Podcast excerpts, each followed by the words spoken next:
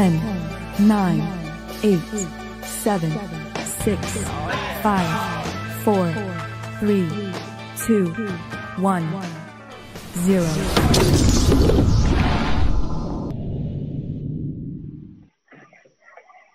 ¿Cómo están? Bienvenidos a otro programa, el programa número 9. Sí. Nueve. Eh, Nueve ya. Nueve ya. 9 ya. Del podcast veterano. Veterans Clan Radio, episodio 9 de la temporada número 2. ¿Cómo están? Ya es viernes, como dice ahí en los comentarios. Thank- thanks God is Friday, que quiere decir el TGIF, como dicen los gringos. Pero aquí nosotros decimos, "Chin- ya chingamos, es viernes. ¿Cómo Oye. estás, Beto? ¿Cómo están todos? Váyanse presentando. ¿Cómo estás, Beto? ¿Qué tal? Buenas noches, Beto Cuas aquí. Gracias por este vernos y escucharnos. Este, quédense, va a estar muy bueno el show de hoy. Muy bueno, sobre todo si ustedes solían ver mucho la televisión de niños. A ver, tangas ¿Cómo estás. DJ? ¿Qué tal? Buenas a todos y qué bueno que nos acompañan en una emisión más de Veterans Clan Radio. Espero que les guste. ¿Qué dices, perro? ¿Cómo estás? Raza, saludo. Yo dije Sigue. sí. A ver, ¿qué? ¿Cómo estás, Deme? How? How? Bien, con calor. Eh, Oh, ya sí. está empezando a hacer calor de este lado. Y pues, buenas, que, buenas noches a todos. Sí, aquí el verano está dando. ¿Cómo estás, Tavo? Todo perfectamente. Muy bien, muchas gracias. Saludo comunista. How? Ah, Es para la. no, eso es con la izquierda Ah, Ah, y con ok. la internacional. Mm, Y dice que es capitalista el cine y me corrigió el cabrón como el partido lo manda. Hay, hay que conocer al enemigo. No, pues quiere, quiere escalar en el politburó veterano. Pero No, bueno. Por si las moscas, dice. Por, si las moscas, dice. Vaya a Eh, ser. Esta semana ha estado llena de notas de todo tipo, malas, buenas, etcétera. Este falta gente, pero el día de hoy han tenido compromisos y problemas técnicos que van a impedir que no, no vengan muchos. Pero no se preocupen, estamos seis. Este eh, tuvimos un sismo bastante fuerte esta semana, pero todo bien. Afortunadamente, como pueden ver, hasta esa hermosa pared rosa está intacta, chingado. No pasa nada, ni una grieta. No pasó nada por acá. Afortunadamente. Como mármol de Ponzanelli. Exacto. Eh, por acá, pues afortunadamente ni una patinado de mosca hubo. Eso es muy bueno. Sin embargo, no, no podemos descuidarnos. Tenemos que ser siempre alertas, tener mucho cuidado. Eh, y el tema de hoy es de que, pues, toda esta semana los betarros estuvimos, pues, técnicamente sacamos nuestro niño interior para los que digan que son muy maduros. Sacamos nuestro niño interior y nos pusimos a ver caricaturas y anime. Entre esas el perro me dijo, oye Charles, este, eh, eh, ¿ya viste Street Fighter The Movie, la noventera? Claro que la vi, perro. Ah, es que yo lo voy a ver. Ah, pues la vamos a ver. Y, y ¿ya viste Fatal Fury The Motion Picture? También me la chuté y, y así como se hace güey acá arriba, diciendo así señales al, al, al floor manager allá en Japón. Ya está chingando. Este, exacto. Estaba, oh, regresé a mi infancia. Ay, este, hasta mi esposa me criticó mis nuevos gustos de poperos. ¿A poco no? Y Ay. decidimos, decidimos, este, pues, platicar de qué series de anime y caricaturas han saltado a los juegos eh, y hemos conocido, pues, eh, digamos que hemos tenido un avance en conocer pues de qué tratan gracias a esa caricatura y viceversa, qué juegos hicieron ese salto a las series de televisión, a las caricaturas, al anime y algunos hasta live action, ¿no? Este, ese es el tema de esta semana, pero no se preocupen ahí los maduros del chat que digan, ay, van a hablar de caricaturas de monitas.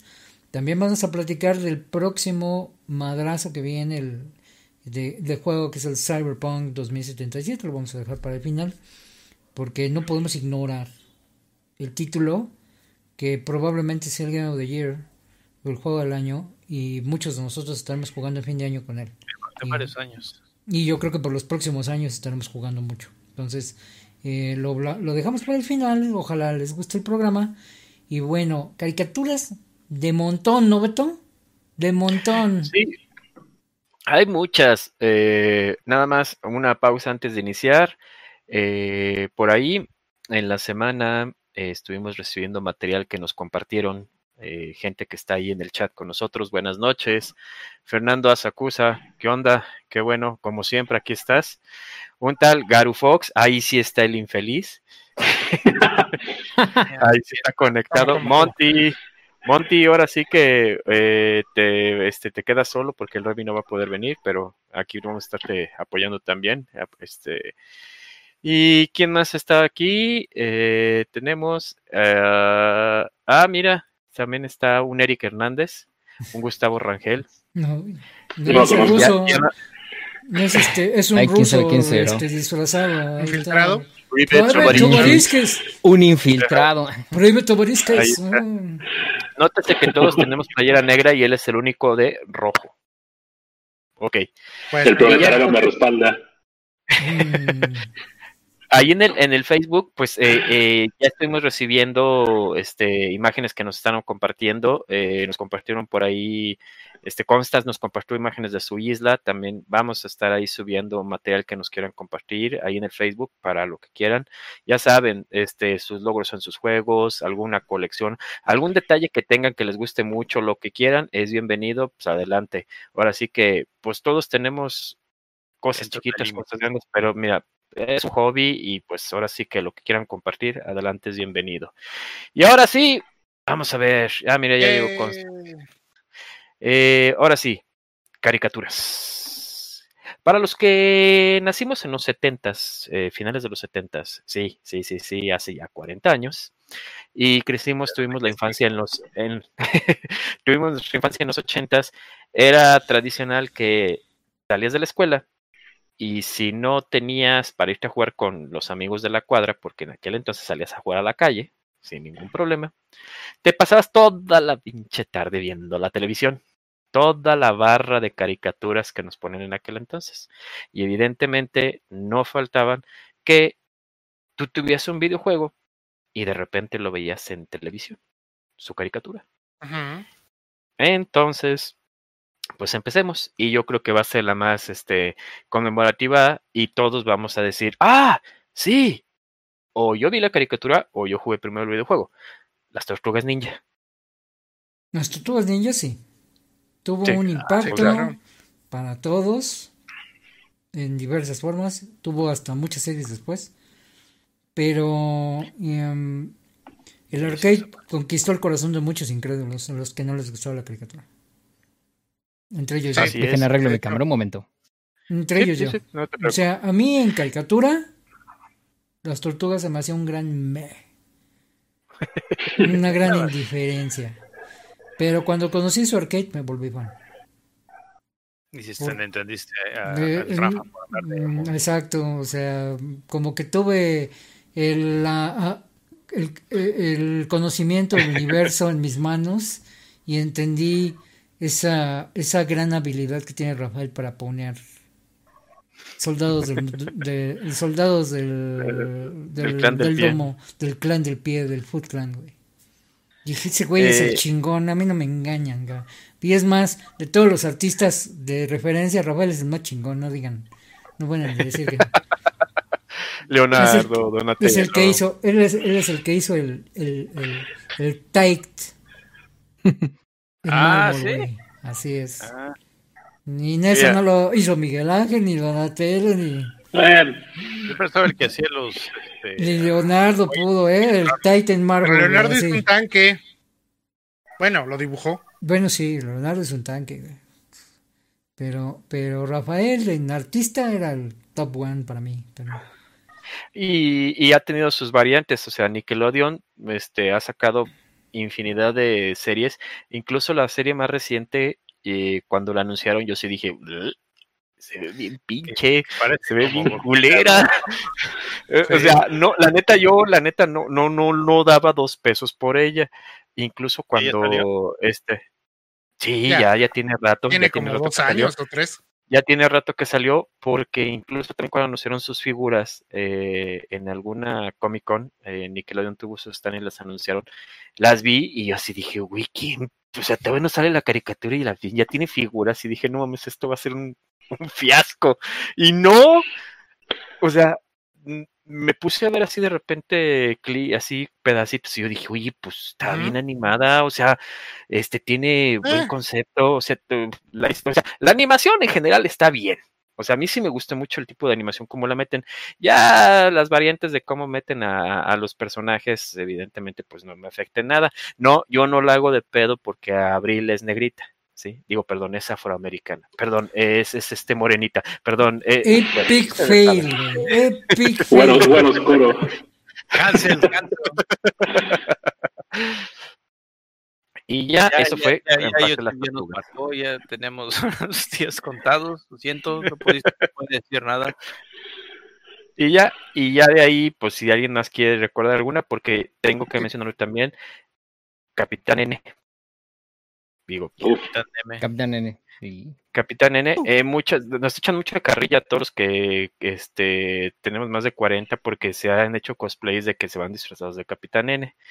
Y el Capitán N era un adolescente eh, que entró al mundo de los videojuegos y ahí conocía a una versión muy este, extraña de Simón, una versión muy rara de Mega Man, una versión bastante extraña de quién era la princesa Zelda. Eh, y, o sea, era una combinación muy rara de- dentro del mundo de los personajes de Nintendo. Sí, y este, y la habilidad es que él tenía siempre una zapper. Tenía con Mm. él una zapper. Y este. y Todos los gadgets, ¿no? De Nintendo también tenía el Power Glove, ¿no? El Power sí, yo Glove, me acuerdo del el Power Power Glove Glove. precisamente, que y, lo y usaban. de hebilla del, del cinturón tenía creo que un control de NES. O sea, algo así era el de hecho. personaje. Yo me acuerdo por eso también así. Y invariablemente también las caricaturas de Sonic, que también ha tenido muchísimas y también se me han hecho bastante buenas. O sea, bueno, ahorita yo sé que si ahorita yo las veo, las primeritas de los, la del 84, la del 85 creo que era, sí voy a decir así de, "Ay, bueno, eh, uno estaba chamaco, era inocente, era ignorante y era muy fácil de impresionar. Ahí, eh, y más en esos años. no y más en los años. Este, digo. checando con el chamaco la. ¿Cómo se llama? Sonic Toon. Sonic Boom, no sé cómo lo pusieron allá. Sonic Sonic Boom. Sonic Boom. Sonic Boom. Tiene una, una ardilla que está bien paranoica. Las botanas tienen mejor historia que los juegos de Dreamcast. Pues sí, pero Bueno. ¿quién jugaba a Sonic por la historia? Digo, ¿tú? No manches. Es- es- Claro, y no, y nos emocionó cuando besó a la princesa. Él, él se emocionó cuando conoció Altered Beast en 3D, güey. Ah, sí. Se También. emocionó, güey. Corrió, Ah, corrió. No salió a correr encuerado porque le recordaron que iba a ir a la cárcel, güey. no, no. De la emoción.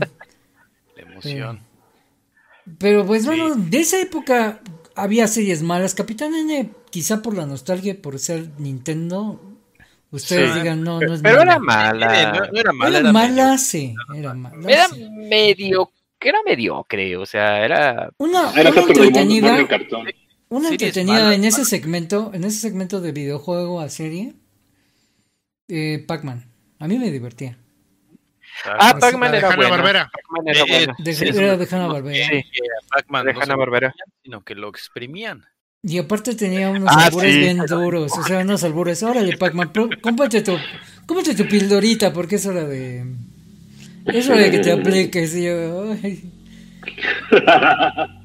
Yo sí me y acuerdo lo, que- y lo que más sí. chistoso es que salía Miss Pac-Man, Mrs. Pac-Man, y era la que le da las pildoritas. Tenía toda la familia, ¿no? Sí, Sí, estaba toda la familia, era- pero era- Mrs. Pac-Man sí. era la frase de que ahora, mi amor, aplícate y le dabas sus Le pildoritas. daba sus píldoras. No sé que ese fue época pre-Viagra, así que Mm, que A lo mejor esa fue la chispa que desatonó, que detonó que- el descubrimiento de ese tipo de cosas, pero bueno. E- época pre-todo, más bien. Ah, otra, otra que me acuerdo mucho de, de que cuando la vi en la televisión pensé, al fin voy a saber de qué trata esta chingadera, porque nunca supe de qué trataba, porque el arcade era súper difícil, y no porque fuera súper difícil, sino porque estaba pésimamente hecho para que avanzaras, sino estaba hecho para que te chingaras y, echaras billete, billete, billete, bueno, dinero, dinero, dinero. Dragon Slayer, con Dirk Ah, el sí. Valiente. Así es. Cuando pasa en la tele, ¿Quién? yo me quedo a ver Dragon Slayer, digo, al fin voy a saber de qué se trata esta madre. ay, Daphne. Oh, Ah, eso sí, respetaron, eso sí, respetaron a la princesa, eh, eh, el, el, el estilo, eh, todo. Ah, es que, Ah. Es que es Don Black, el que, el que produjo la serie de anim- animada. los 80s y 90 todavía, eh, todavía uno tenía permiso de, de apreciar. No, y aparte, el que hizo esa serie, el que hizo esa serie es Don Bluth, que es un maestro de la animación clásica. Sí. o sea, es- Correcto. es- Digo, es una- bueno. O sea, yo creo que entre Walt Disney y él tienen todo el feeling de del Disney clásico. Estoy hablando del Disney clásico, pues todo lo que viene de Cenicienta hasta hasta los Aristogatos, hasta todo todo ese segmento de los 60s y los 70s. Y es que Don en los ochentas es Don Bluth la, época negra de Disney. y Disney, ¿no? Y cuando Disney se dedica a hacer sus parques de atracciones, Don Bluth él se separa y él, y él hace sus proyectos, ¿no? Que, y entre ellos Dragon's Lair tiene su, su magia, tiene su animación. Exacto. Sí, exacto. Y cuando sacan la serie de televisión, él es el que la produce. Entonces, por eso no se pierde ese como que Ese feeling, Ese esa... Pregunta. No, y las Dragon's muertes. Lair. Pregunta, pregunta, pregunta, pregunta. Sí. Sí. Dragon's Lair no era para niños. no, ¿O nunca sí? ha sido. No, No. Mira, no, punto, no. es, es el punto de Filmation y Flash, y Flash Gordon. Que la pasaban en la tele a nuestro horario y yo tenía siete años y mi mamá me Sí. preguntaba quién diablos es esa mujer aquí acostada en el pasto. con-?" Ah, bueno, claro. Sí. Pero pues, o sea, mi mamá decía, ¿qué estás viendo? O sea, porque Flash Gordon yo estoy seguro que no fue diseñada para niños. Porque, No, ¿quién no. dia- porque ni siquiera en Estados Unidos los niños de mi edad leían Flash La Gordon. veían. ¿Estás de acuerdo? Sí. No, y Entonces- novelas de, eh, de Pulp Fiction, ¿no? Ah, entonces, el- yo creo que la serie animada Correcto. para Estados en Estados Unidos era de adultos, pero alguien la vio acá y dijo caricatura y ponla, ponla en Sí. horario en horario infantil. Familiar. Lo mismo era Dragon Slayer. O sea, lo cu- mismo, cuando cuando ves a, a la princesa que va a consolar a Beth porque Sí, y yo, y yo sí. dije, yo la primera pensé, oye mamá, ¿por qué ese vestido es transparente? ¿Qué diablos estás viendo? Sí. Es ¿Qué diablos Sí, estás viendo? Y al menos mi madre me dijo, al menos usa sostén. Digo, pues sí, pero. Pero, o sea, ¿quién diablos enseñaba el sostén en los 80 en caricatura? Pues la princesa No, pues no. güey. Ella era la única. O sea. Digo, por, para... eso, por eso en la máquina te ponían sus bailes sensuales para que la metieras la Sí. porque querías ver el final con ella, güey. ¿Qué No era otra con cosa. ella? Exactamente. Pero esa es, dije, wow, no, hombre, esa sí. Al fin voy a saber de qué se trata esta chingadera, dije. Sí, fue. que, que eh, a- haciendo un poquito de, de historia sobre cuando empezaron a diseñar a los personajes para el videojuego, eh, este, pues evidentemente necesitaban a una princesa, pero no querían a la princesa tradicional de Disney, no, a la princesa que evidentemente sí, o sea, era la que estaba en apuros, la- sí, sí, sí iba a requerir algo, pero eh, querían eh, transmitir eh, la sensualidad de, del cuerpo femenino y se basaron en muchos modelos que en aquel entonces de la Playboy. Entonces, muchos este, diseños, cuando tú veías a la princesa Daphne, decías, ah, caray. O sea, porque las caderas, eh, las piernas, los hombros, o sea, la animaban muy sensual, no era nada vulgar, era cosa muy sensual. Y tú decías así de chamaco, tenías 7, 8 años y decías así de, Algo. hay algo que siento adentro de mí, pero pero ¿Qué cuando es? veo a esta bonita, ¿qué es? O sea, y, y sí, tenía un vestido semitransparente en V, eh, con este corte de V, y, y sí, este, en el juego, eh, evidentemente, este, se resaltaban los pezones. O sea, era un personaje que a la- tú veías eso a las 5 de la tarde con toda la familia, y más de una mamá decía así de, ¿qué chingos estás viendo? A la familia le brincaba, por mi supuesto. mamá, mi mamá era la que decía eso. Pues así de que, ¿qué diablos estás Papá viendo? decía, no, no, no, deja, déjalo. Este, Eh, Ay, Yo no-. Pero yo no Eh, ah, recuerdo hay- que hay mi papá pan, me defendiera. Mi papá estaba ahí sentado viendo la serie, güey. O sea, pero eso no me defendió a mí. O sea, yo creo que lo máximo que hizo fue. "Shh". no, no vi Yo creo nada. que lo máximo que hizo. Nada No más. necesitas explicar nada. Igual Flash Gordon, igual Flash Gordon, digo. pues, ah, Ah, la hija de Mink. Por, por eso digo, o sea, cuando la señora se sentaba, se acostaba así acá en la paja y te decía, a ver, Flash. En la ven". paja, sí, O sea, sí, sí, sí. Pues así de que, bueno, ¿de qué te tratas? No entiendo por qué, pero bueno. Eh, pero bueno, digo. está arrepintiendo de no venir al, cla- al mm. podcast ahorita. Y, y- y ahorita que acaba de llegar Remy, ¿cómo está Remy? Eh, Bien, bien, bien, buenas noches. Disculpen la tardanza. Tú me recordaste No la de. Doble Dragón, güey. Hijo, Ah, sí, cierto. De un, Yo no sé cómo, pero no, no la de tengo un en memoria. arcade tan Y chingón. no. Yo tampoco. Y una versión Doble de dragón. NES muy difícil. Y más ese pinche salto de fe de puentito. Eh, el Remy me recuerda, ay, ¿viste la caricatura de Doble Dragón? Y yo, "Ay, no". era una especie de ratones. No, Motorratón estaba Eh, mejor. Tenía me- Botarratones tenía muchísima mejor calidad en la animación. Ah, pues sí. Eh, O sea, a- hay que, de- hay que aclarar algo. A principios de los 90, en, específicamente del 91 al 95, hubo una fase en las animaciones, o sea, en las caricaturas gringas, que no, señor, Dios mío, no, no, yo no sé qué les dan tres pesos para animar. O sea, y la calidad, o sea, la calidad estaba bien pinche, estaba bien culera. Entonces, Eh, eh, si no me Es, creen, es- es como, como Dick agarró, pero licencias a lo baboso. Este, Dick, y- y- Dick tenía la, al Ricky Ricón, por alguna razón.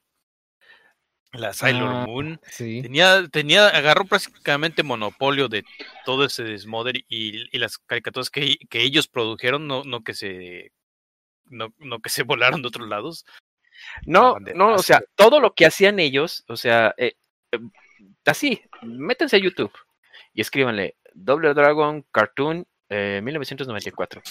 Y con que vean la pura intro, dices así de, no señor, Dios mío. Y la de Mortal Kombat no se queda atrás, cabrón, no. Es que todos esos shows No. eran producidos por la misma empresa. Eso ya No, después de lo verdad. averiguas. Pero sí, o sea, Double Dragon fue hecho. rápido. Double Dragon fue producido por Days Entertainment. eh, Mortal Kombat, Days Entertainment. Super Mario World, que era rarísima esa caricatura. Que también salió, aquí en México. Este. Y las aventuras de Sonic también fue hecha por Days Entertainment. O sea, no. Probablemente fue el mismo productor chino, filipino, do- donde haya sido. Con el mismo presupuesto. Oye, tenemos que hacer 30 episodios, no importa. Estirémoslo. Hasta donde Y se así, pueda. y hacían 30 episodios, hacían 60, que los Sí. sacaban para que fuera algo de, de diario, ¿no? Cada semana. ¿Y sabes Este, cuál creo tenía? que, que- que eso no se ¿sabes? rompió hasta que hasta que Warner empezó a hacer sus animaciones con este Batman y la Liga de la Justicia. Mm, Bueno, de alguna manera hicieron una, una línea de arte que se veía muy bien. Eh, No yo los costos, pero esos cuates supieron hacer una buena producción. Ahora, otro que a mí me pareció al revés, me refiero de que el juego estaba mucho mejor animado que su versión caricatura, fue el de Airworld. Jim. Fue el de Airworld Jim. Ah, Uh, Hairworld sí. Jim. Sí. pues claro. sí, pe- pero eso Evergreen, sí. Eh, la Algo cosa es de que lo, que no tenía es que no, no, no, hay, no hay manera de agarrar la- las cosas que hacía este Ted Napel, Ten, Ten, Tenapple, Tenaples, tiene un nombre bien pinche raro este cuate. Ajá. Este, entre los diseños que él hizo y la fluidez que él tenía a su equipo en, en Shiny, eso les costó un freguísimo dinero nada más hacer las esas ani- animaciones y pasarlo a una... A, ¿Cuánto fueron? Como 24 episodios, ¿no? Sí. Está canijísimo, así Mm. que lo que, lo que hicieron... Por eso, es de por eso que- digo, o sea, obviamente de que- muchos años después tú lo entiendes pero- y Pero la, ani- la animación, en lugar de irse a la animación, se fueron a lo que eran los chistes, a lo que era el diálogo, y estaba completamente demente. O sea, lo hicieron bastante bien Sí, Pero digo, de por sí Para su tiempo, juego- sí. a su tiempo. Sí, Digo, ese, ese Edward Game para ti era como que, mm, como que sabías que era imposible llevar lo que el juego tenía. Y el juego, había veces en que tú te podías quedar parado un rato, nada más por ver hacía Las animaciones que personaje. hacía Jim. Porque tenía animaciones es- este, distintas, o sea, podía estar aburrido y se volvía pelota y se ponía a botar el solo. O, o se ponía a hacer este. Se, se volvía cuerda y se, se ponía a hacer este. sus- Se sacaba Ajá. la, la lombriz del La cuerpo y se aquí ponía, se ponía- solita, ¿te acuerdas? Y empezaba a jugar. Órale. Ajá, Sí. porque no, no hacías nada en el control y eso era lo que, lo que se activaba y siempre era un, un- una curiosidad a ver qué hacía. Y no sé cuántas animaciones le han de haber programado para eso, pero, pero de por sí era muy fluido. Mm, y en el Super Sí, Nintendo el, el, el juego en, en el Super Nintendo, cuando yo, yo llegué a ver, incluso en las pantallas de carga, ya ves que estaba la cara de Jim, y le apretabas y decía Groovy. y- Groovy. Y, sí, y sí decías así, güey. Dices, es que ¿por qué se ve como caricatura? Dices, si es un juego. Yo me acuerdo Y que le pregunté a mi papá, ¿qué es Groovy? Chido. Chido. Y, Y, y tú veías, tú menos- ve- veías al, al personaje y cuando corría, igual, ya ves que atacaba con el gusano, o sea, con da- latigazos, sacaba la pistola, este, y me acuerdo que cuando al jefe este, que era un, un perrito, que estaba dormido y lo despertabas y se hacía un perrote y te atacaba. Este, también el escenario de bonus de cuando estabas en la moto, que estabas, o sea, no, o sea, de por sí el juego estaba muy fumado, estaba muy padre el mundo de, de Jim, este, porque eh, el primer nivel creo que era el, el el un basurero. basurero de llantas, un basurero de llantas, o sea, lo- eh, estaba lo muy padre. lanzando una vaca al espacio. Exactamente, sale la vaca eh, eh, en, en un sube y baja, cae. Jim y la vaca sale volando. Y ya, pasaste el nivel. Ya, pasaste el nivel, sí. Otro que O sea, también y- y tuvo. otro que tuvo ese efecto, ya pasando a otro juego, que también en videojuego era un avance técnico muy cañón, pero en el otro sentido, porque el War Gym es artístico a manita, animación tradicional. Pero este es animación 3D. En su momento fue un avance tecnológico muy cañón que fue el flagship de una consola. Y me refiero al, al, al- a Nintendo. Este, la serie de Donkey Kong Country. El juego Sí. Ah, sí. era un, un avance gráfico impresionante, porque todo era 3D, modelo RAR 3D. Que se jugaban desde sí, pero pero todo el todos los renders ya no eran sprites, eran renders. Era era generado en tiempo real por el Super Nintendo. No, no, no. No era, pero bueno. No, Esa pero- pero esa, sí, eh, sí pero- Esa este mm, ilusión en la serie de televisión no lo tenía. En la serie de televisión era una caricatura como tal y tenía alguna que otra capsulita con el con el Cranky Kong que sí era en 3D. Pero la caricatura en sí no era. No era así. Y, y de alguna manera pues como que lo entendías, ¿no? Pues es que pues cómo vas a hacer una producción 3D para televisión. En ese entonces era uff. Ah, en ese entonces lo que tuvimos fue. Pero, pero estaba cerca, ¿no? Porque tuvimos a Reboot. Este. Y después la, la serie de, de Beast Wars. Que, que hasta me acuerdo que sacaban su. Sus este. te- te man- te man- en, en revistas había un- unos lentes para verlos en 3D, según. Que nomás te mareaban. Mm. Los famosísimos fabulojos. Los, los fabulojos. Pero Uh, sí.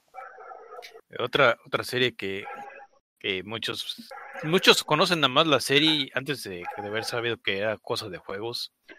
Es las, las aventadas aventuras de Fly. Dragon Ey, Quest. Muchos, mucha gente aquí en México no sabía No sabía. eh, nada, o sea, pensaban que las aventuras de Fly era totalmente algo independiente. Yo. Va, va, va, ya. No, o sea, No. que yo era de esos que no, buscaron. este, Ajá, o sea, no Yo dije, la sabía. palabra, quiero la palabra. Eh, No, no, yo, incluso no. También, yo incluso también cuando lo vi porque decían las aventuras de Fly y tú decías, ah, pues, pues órale, y ya. Y veías al, al chavito y veías a este, a- al mago y a la maga y a la, a la princesa y etcétera. Y hasta mucho después te estás dando cuenta que es dentro del universo de Dragons, este, Dragon Quest. Dragon Quest. Y así de, Sí, claro. así de, a ver, ¿cómo? O sea, y es cuando empiezas a caer así como que también no ayudaba mucho la traducción, ¿verdad? Porque realmente así como que las aventuras de Fly. Mm, nombre. Sí, porque omitieron el título, que es Dragon Quest The Adventures of The Adventures of Fly, o The Adventure of Fly, no me acuerdo cómo es, pero pues sí, se, se tragan el Dragon Quest, por supuesto. Exactamente. Y aparte de que esto, tenemos esto, ¿no? De que un, uno, eh, un RPG en puro texto, puro menú, en inglés. En inglés de por sí, pues, niños eh, en los ochentas no, no, no carburábamos la mayoría. Y aparte, a estos cuates se les ocurrió hacer el inglés en inglés viejo, arcaico. Así que, tú has to go, blah. y dices, Ay, ¿qué, qué estamos hablando? Mano, que nadie le entendía, ¿no? y, pero creo que, que, mu- que mucha gente le- en México lo reconocemos y, y le tenemos cariño más, al, más a la animación que, que a los juegos en sí, ¿no? Bueno, Fly es, Sí, porque- definitivamente. Fly es un como que un caso muy raro y muy particular, ¿no? Porque, bueno, primero no se llama Fly, se llama Die, ¿no? Y- pero bueno, que. México y, y Latinoamérica le cambiaron, ¿no? Die, no Die Boken pues, contra las aventuras de Fly, que, bueno, pues es nada más de llamar la mosca en inglés que llamarle Die, pero, pero bueno, así son las cosas. Eh, nunca ha tenido un juego de video. Hasta este año o siguiente creo que Bandai le va a hacer Ajá. uno, pero... Eh, Pero, Sí, sí, de hecho, Jump Force eh, fue el- como que su debut en videojuegos. pero, ¿El de Dai? pero donde empezó él fue en un manga. De hecho. Y es un manga que está ambientado en el universo de Dragon Quest. El japonés lo sabe, los occidentales no sabíamos eso. Entonces se nos, hacía- se nos hizo un muy buen manga que pocos conocieron en su tiempo, pero cuando salta el anime, pues es su internacionalización. O sea, toda la gente se vuelve fan. Los que son fan de, de Fly, pues ya después empezaron a, ver que Dragon Quest, ese mundo, existe en otros juegos. Por eso es un caso muy particular en este ranking. Bueno, no ranking, sino en, en este tema del programa. Porque técnicamente nunca ha tenido un juego, pero su mundo existe en los juegos. Aunque él nunca los ha, los ha protagonizado. Pero dentro de pues, unos meses ya va a tener su juego y entonces ya podrá entrar al 100 en este tipo de clasificaciones. Ahora, la última que me gustaría decir que nunca entendí, y al igual que el perro hace ratito antes de empezar el programa, una serie que se llama o se llamó Carmen Sandiego. Carmen Sandiego es un juego de point and click de la computadora. Claro que tuvo sus versiones de consola muy raras, es un nicho muy, muy específico. Pero cuando sacaron su versión animada que aquí en México pasó, en el cable yo la recuerdo, no, la verdad no la recuerdo haberla visto en, en televisión abierta, si es que pasó. Pero era Pasaba en la madrugada, pero pasaba. y yo me pregunto en esa edad, ¿y ¿lo entendiste, Tabo? Yo la verdad no recuerdo. También se me hacía una gran incógnita. ¿De qué trataba, güey? O sea, era como que muy rebuscada. Es que Únicamente nunca la agarraban. daban. Exacto, pero daban una premisa de que, ah, este, Carmen San Diego te dan, te dan tres pistas. Está en un lugar donde hacen pizza, este, que empieza con I y que hay una torre inclinada. Ajá, y te pone la, Pero, la foto de la torre inclinada. exactamente, y los iban soltando muy, este, muy despacio, como para, vamos a ver que los, los investigadores o los niños investigadores, este, le den al, Esa es en la den plaza a la de, ubicación. de León, ¿no? Donde está el- la estatua de Cricri. No, des- des- desconozco la ciudad de León, pero, pero algo así es muy, muy vecino Era- el lugar, Donde venden tacos dorados. Blue. ¿Tú te acuerdas Era muy bien de esa, de Blue. de esa como las pistas de Glue. Sí, sí, sí me acuerdo de esa. Y sí, era verdad como no. tipo pistas de Blue. Son muy básicos los, este, las pistas. Los capítulos, sí. De hecho- esa, esa sí De hecho, era Ma- como Mario tuvo un, un juego parecido, que era Mario, Eh, Mario's Missing. El que tiene Luigi lo va a buscar, que Mario es el que está perdido. Ah, Y es igualito a Carmen Sandiego. Sí, bueno, sí, sí han sido un montón en ese sector de los juegos que saltaron a una caricatura. Pero También una caricatura y que- también que- existe al revés. Al revés, ¿qué existe? Por ejemplo, yo no sabía, por ejemplo, que los Real Ghostbusters, no los Ghostbusters del Chango y del y de la carcacha, ¿no? El- No, no, no, los de DB, los, los, de la película de Los de ochentera. Eh, Los de tienen- Pegajoso. Los de Pegajoso. Los Ellos de Pegajoso. tuvieron un juego arcade. Yo la verdad desconocía. Nunca lo vi. De Buena hecho, idea, la verdad. Sí, o sea, los, por- personajes que hizo Dan Aykroyd. sí, pero yo no tenía ni idea que había un arcade de ellos. Mm, La Nightcrawler tenía unas, unas ideas bien raras al principio sobre qué hacer con los fantasmas, ¿no? Que les iban a, a poner una varita mágica Ahora. y se iban a perder en el Juegos con los que yo crecí basados en caricaturas. O sea, caricaturas super exitosas en televisión que salta y tuvo buenos juegos. Ahorita sí, para empezar con la letra A, Animaniacs. Ah, Ah, claro, yo era fan de sí, un sí, juego, de hecho. Y se lo hizo Konami. bueno. Era un juego bastante difícil, y pero estaba acuerdo uno realmente del capturaba el, espíritu de la animación. Me acuerdo uno del Game Boy, me acuerdo uno del Super Nintendo. También era muy bueno el de Game Boy. Mm, Pero el El del Game Game Boy Boy lo tenía un cuate en la escuela y me dejó jugarlo unos, unos días. Y Sí. no, es, qué juego, ¿eh? Buenísimo. Buenísimo, el del Game Boy. El de Super De hecho. Nintendo, muy bueno también, ¿eh? Pero muy Claro, bueno. Las, las interacciones muy bien pensadas, los, Ajá. los puzzles también igualmente dementes, pero con cierta lógica.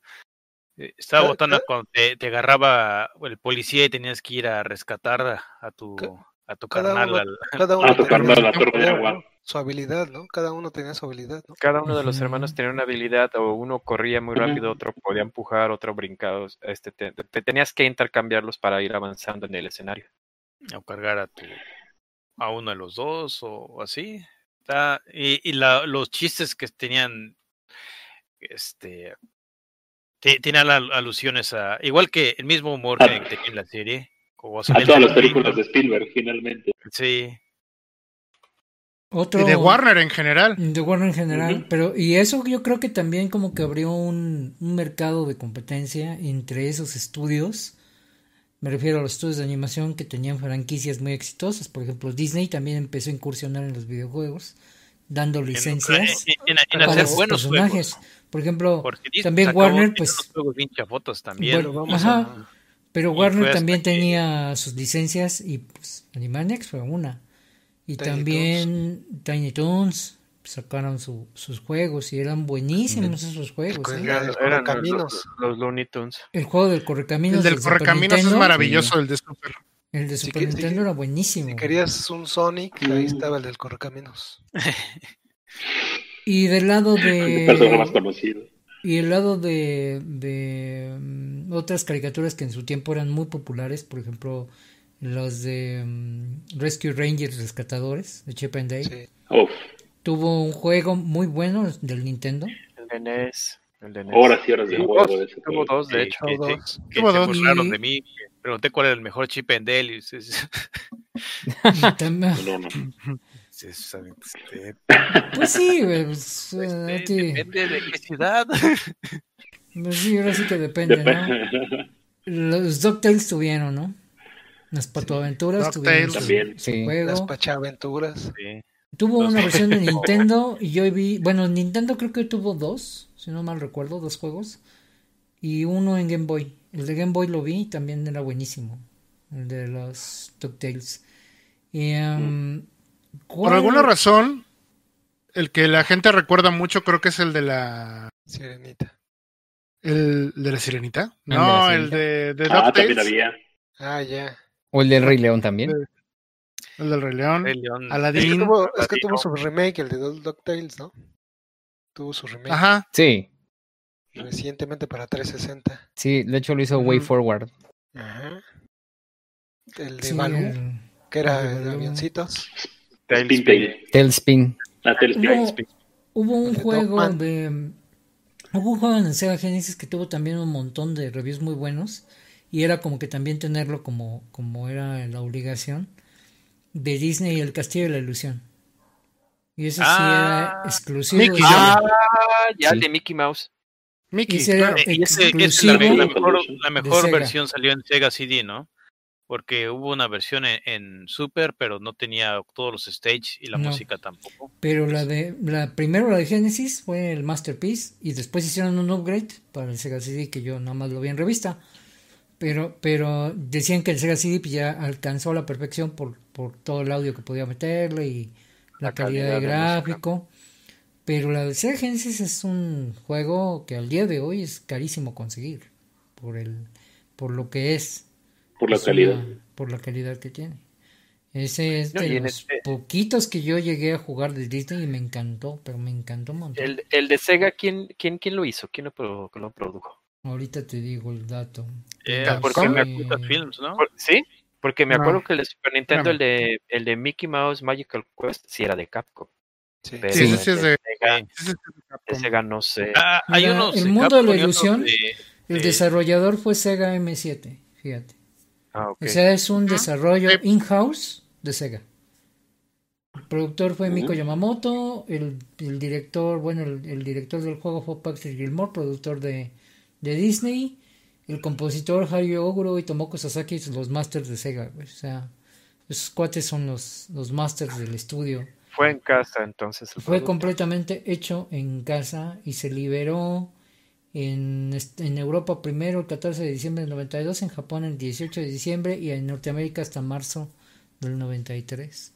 Entonces sí, este es un juegazo el que lo- el que tenga un Genesis y lo quiera jugar, consígalo, que realmente Sí, es es una joya.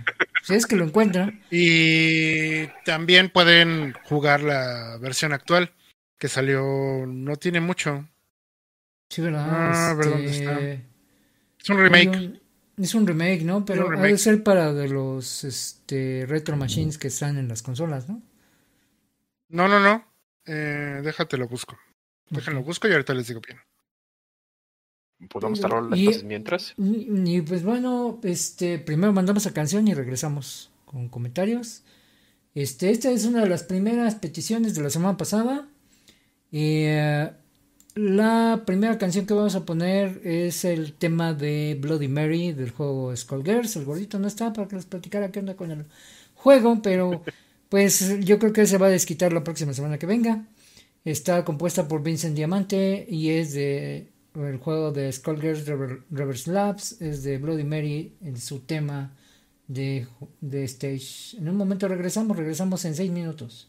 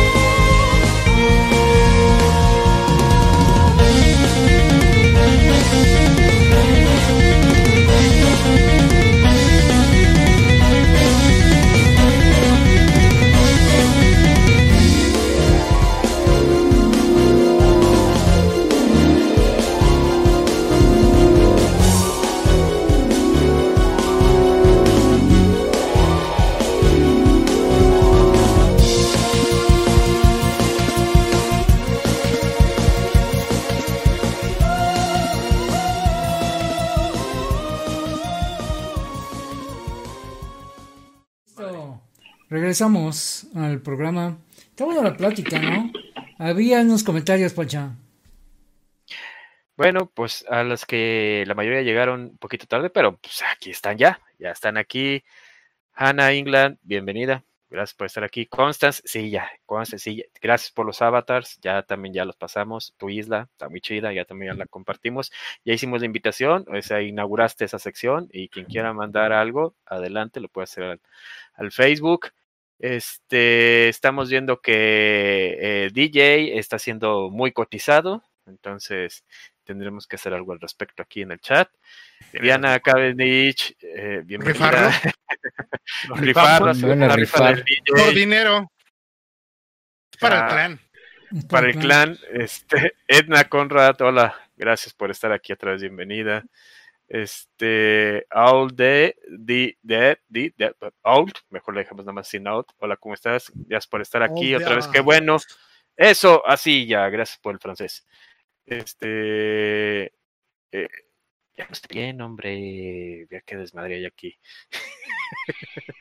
y ya mencionan, ya este mencionan la de Mega Man, la caricatura de Mega Man, sí, sí la llegamos a ver, también era de esas que estaban bien culera. Tío, Sí, no, también, por Sí, lados. están horribles. Está- están- o sea, no hay una de Mega Man decentita. Sí, entonces sí, sí, también la vimos. Y nada más. Ya me sorprende continuemos que- después. De Mega Man, lo único que salió fue, fue el anime de, de Exy, que, que, pues, no me tocó verlo, porque yo estoy muy viejo para esas cosas. Ahora resulta, señor Maduro. Ahora resulta, Hombre. bueno, Ay, salí, salí a la hora que todavía estaba chambeando yo. Y después preguntas, ¿cuál fue el mejor chip Intel de la historia? Pues, mm, mm, no ah, ahorita ya hablamos de, de caricaturas, pero ahora quieren que eh, anime. Ok. Entonces, evidentemente, Ah, ah, antes de ah, pausa, pausa, un antes de cualquier un cosa. Espérate. antes de cualquier cosa, no, no, tengo que decirlo porque Félix no está. Sí, Félix iba a hablar de las aberraciones de las eh, caricaturas americanas de eh, Street Fighter, eh, Darkstalkers y no me acuerdo qué otra cochinada más. Entonces, si, si recuerdan el sonido boom, también sí van a decir, eh, y al Dimitri, me eh, el? Dimitri Moreno, bronceado, también, y a la Morgan con cara de. No, bueno, están bien. Con cara de o sea, hombre. todo lo que, todo lo que hiciste de aquí en, en, en Gringolandia de animación de juegos, es muy raro que salga algo bueno. Pero pasemos a lo chido, al anime. Sí, Ah, eh, ah, Nada más quiero decirle al gordito que sí, ya mandó su presentación, pero yo no la puedo hablar porque se altera toda la transmisión, güey. Entonces, con la pena, no, no la puedo poner en pantalla para que yo la lea porque nada más tengo un monitor. Entonces, no, no nos, nos dejarían de ver y las chicas me van a matar porque voy a quitar de mi pantalla a este cuate. A DJ. Entonces, este, pues con la pena, gordito, porque como no oíste, pues no puedo leer tus mensajitos, así que, este, pues ni modo, ni modo. Eh, el anime ha tenido muy buenas producciones que han ido a juegos y juegos que han ido a anime en viceversa, excepto uno que lo puse desde el intro del programa para no volver a hablar de él, que es Macros M3. Lo que pusimos en el intro del programa para la gente que no llegó, llegó después, véanlo ya en nuestra retransmisión. Es lo mejor de ese juego, su intro. Fuera de ahí, Sí, No, pregunten, no pregunten, no existe ya. Por favor. Game- gameplay horrible, historia, No hay, no existe. Nunca existió eso. Es, es casi la peor historia de Macros después del 7. Mm, no, sí, esta es buena serie, pero no es, este no es un programa para debatir eso. El punto es, el punto es de que Macros no ha tenido muy buenos juegos, quizá uno medio bueno que fue el VFX, el. Macros VFX, y otro que fue bueno, que es el Macros IoT y Masca de Sega Saturn, de ahí po- porteado a PlayStation 1.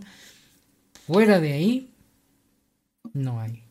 No hay El más. PSP estaba, estaba pasable, pero, pero no no tenía nada. Mm, así de. Y el del Play interés. 3, pues así como que. que um, paso sin ver, pero bueno. Juegos de anime que. eh, basados en anime. Un montón. Buenos, por ejemplo, de franquicias reconocidas, por ejemplo, Perro, que es súper fan. el mejor juego que has jugado de Ghost in the Shell. Kokoko Kirutai. El de. No existe. ¿No existe? No, no. Eh, Salió, estaba salió un Complex, estaba bueno. Y lo jugué. el de Play. El de Play 2. El de Play, ¿no? Que el, el, el que nomás lo puedes jugar pirata. Eh, el de jugar Play-. Yo lo compré original. El de Play 1 se llama, Déjalo tenía- lo traigo. que tiene bien chido es el soundtrack de este soundtrack Megatech Body y dime quién sabe dónde se fue. Ese, Fue por su juego, güey. Ahorita juego El original. ese en soundtrack cara, está- perro. te, te pone en, en trance. Ah.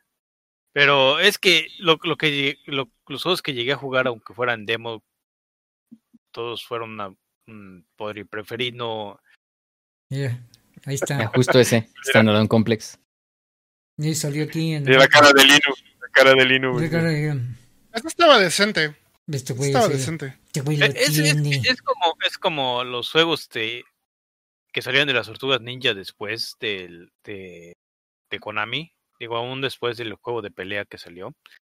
Este. ni- ninguno. Ninguno pasó de, de mediocre siquiera, ¿no? Mira. juego. El problema con los juegos de anime, bas- o bueno, basados de anime que van a videojuegos, es el que la gran mayoría se queda en Japón. Si no es que Además- casi todos. Es muy pocos son los que llegan de este lugar.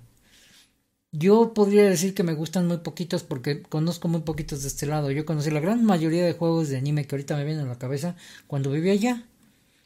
Pero de este lado no llegaban a menos de que o modificaras tu consola para jugarlo pirata o este importaras una consola para poderlo jugar, ¿no?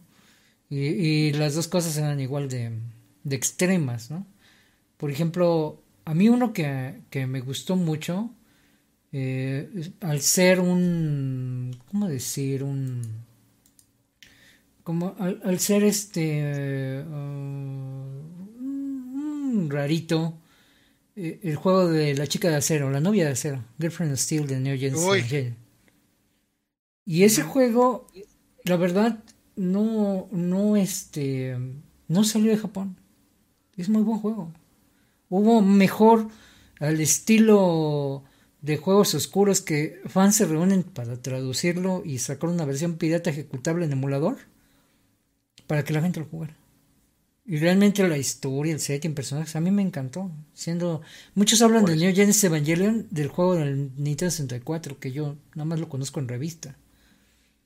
Pero, pero ese, el de Sega Saturn de la chica de acero y la chica de acero 2 son buenísimos juegos. Pero esos, yo creo que por costo de licencias, por, por berrinche de Hideaki Anno, pues no llegaron de este lado. Y son joyas que, que pues nada más la puedes ver jugando en YouTube porque pues quién va a tener Sí, el claro. juego original, ¿no? O sea, eh, hay uno, hay uno que igual en el Play 2 que a mí me encantó, que es de Gundam, Mobile Suit Gundam Journey to Yaburo, es un pinche clásico ese juego. Pero nunca salió de la isla. Yo imagino por derechos, por, por la marca Gundam, etcétera, ¿no?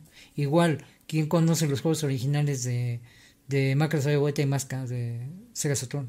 No, Eh, pues es por el desmodel que tiene macros con licencias, no nunca va a salir. Yo, yo, la gente que yo conozco que lo conoce fue porque jugaron el pirata del mercado de PlayStation 1. Así de simple. Que es exactamente igual No, pues la prueba está. al de Saturno. Ajá.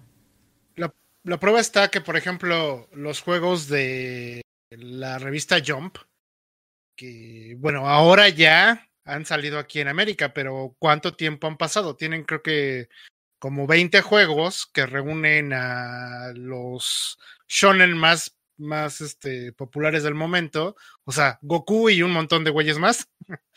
y este. Los clones de Goku. Goku Sí. y sus clones, pero sí, todo se emociona y pues nunca se vieron aquí hasta hace pues dos títulos.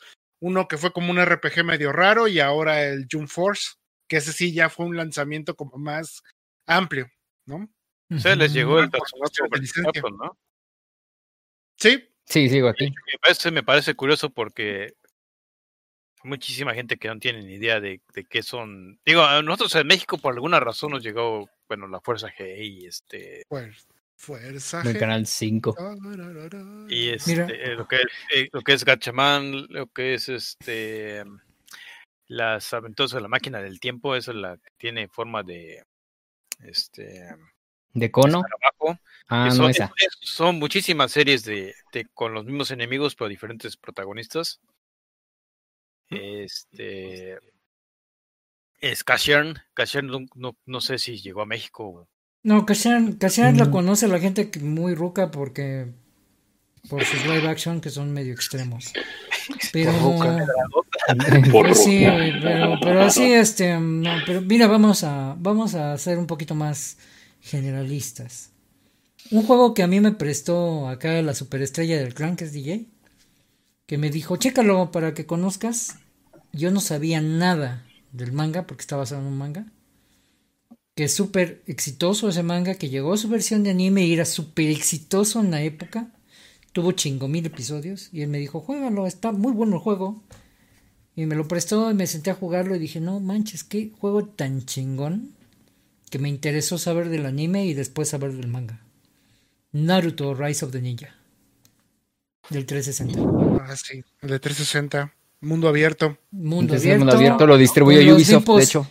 Con los nimpos, con los análogos. Ay, que vuélvete mujer. que duplícate, triplícate. Y que vete en la aldea de la hoja para. pre- Ve, prepárate para tu examen. Que era el primer examen de, de Naruto y sus amigos. Y se me hizo un juegazo, de veras. O sea, de vez, ves los. Ves hasta en los créditos y el soundtrack es de Inon Sur. O sea. Y Sí. dices, ¿por qué, ¿Por qué Inon Sur hace un soundtrack de un juego basado en un anime, güey? ¿Y qué soundtrack, eh? De veras. O sea. Y, y, y está hecho por Ubisoft en la época en que no hacía Bugisoft, ¿no? No hacía Big Books en sus juegos, ¿no? Ubisoft es- está medio, medio raro porque puede sacar juegos de muchísima, muy alta calidad. O los, son los Rayman. Y, y los prin- varios Prince of Persia. Que, que la serie favorita mía y de Garu, pues no, no llegó a ser serie. Fue la. Entonces no es Pero serie. ese, pero ese por ejemplo, ese de Naruto, Rise of a Ninja, estuvo bien. Después sacaron The Broken Bond, igual de bueno, ¿eh? Fue el segundo de Ubisoft y último. Antes de que, de que Bandai dijera, oh, si Naruto tiene fans en América, mejor Matanga, mejor yo, yo los voy a hacer. Eh, pero, Yo los voy a licenciar. Yo los voy a licenciar, yo los Y- hago en casita y mira, puro juego basura. Pues ni te creas tanto, ¿eh? O sea, que no nos gusten a nosotros es diferente, pero no, ¿eh? Esos de Naruto, por eso hay como 20. Porque a la gente sí les gusta mucho, incluso ese modo tan raro que tiene CyberConnect de hacer sus juegos de pelea, que es básicamente picar botones a lo güey. Bueno, así lo veo yo, porque a mí tampoco me gustan. Los Ultimate Ninja Storm, Ajá, pero por eso, o sea, porque tiene, tiene su, su pegue, el gameplay tal cual como, como tal.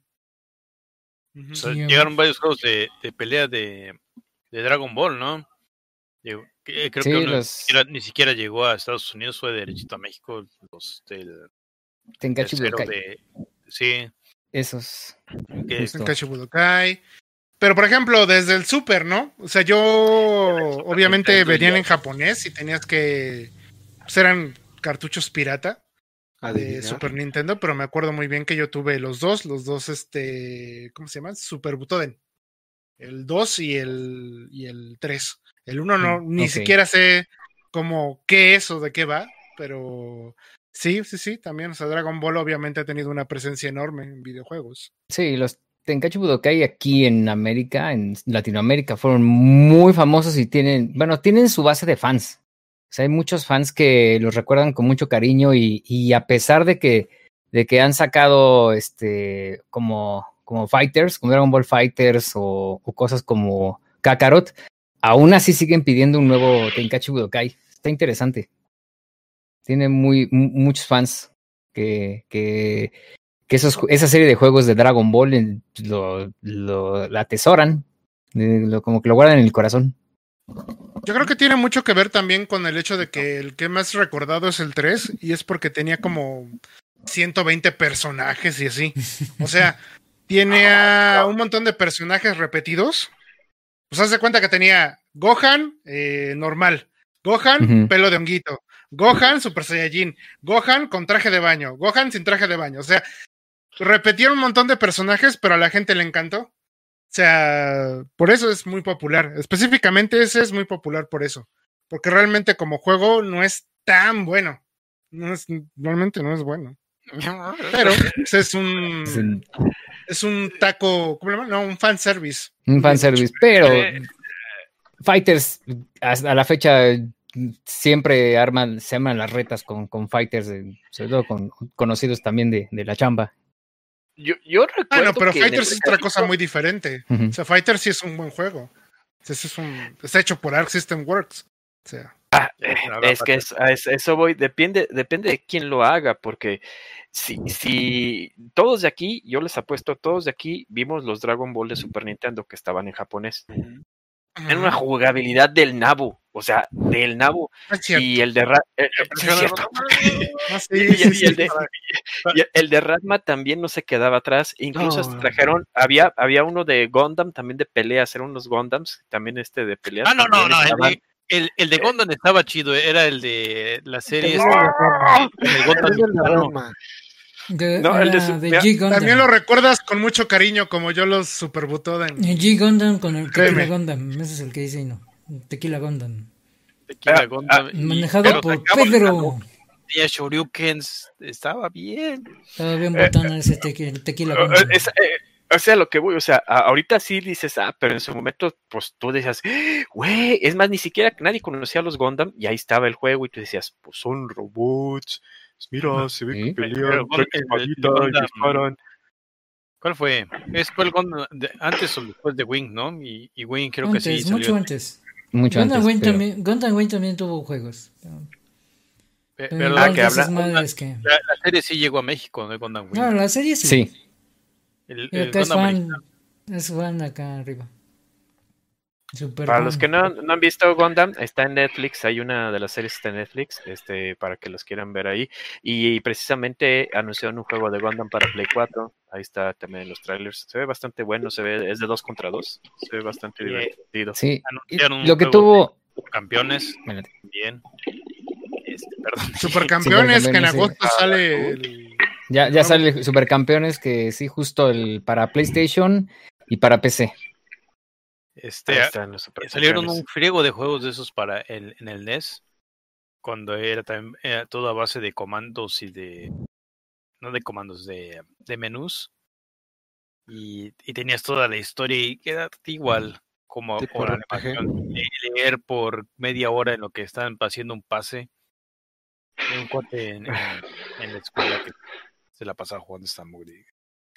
No te aburres, Y- ¿no? La historia está bien interesante.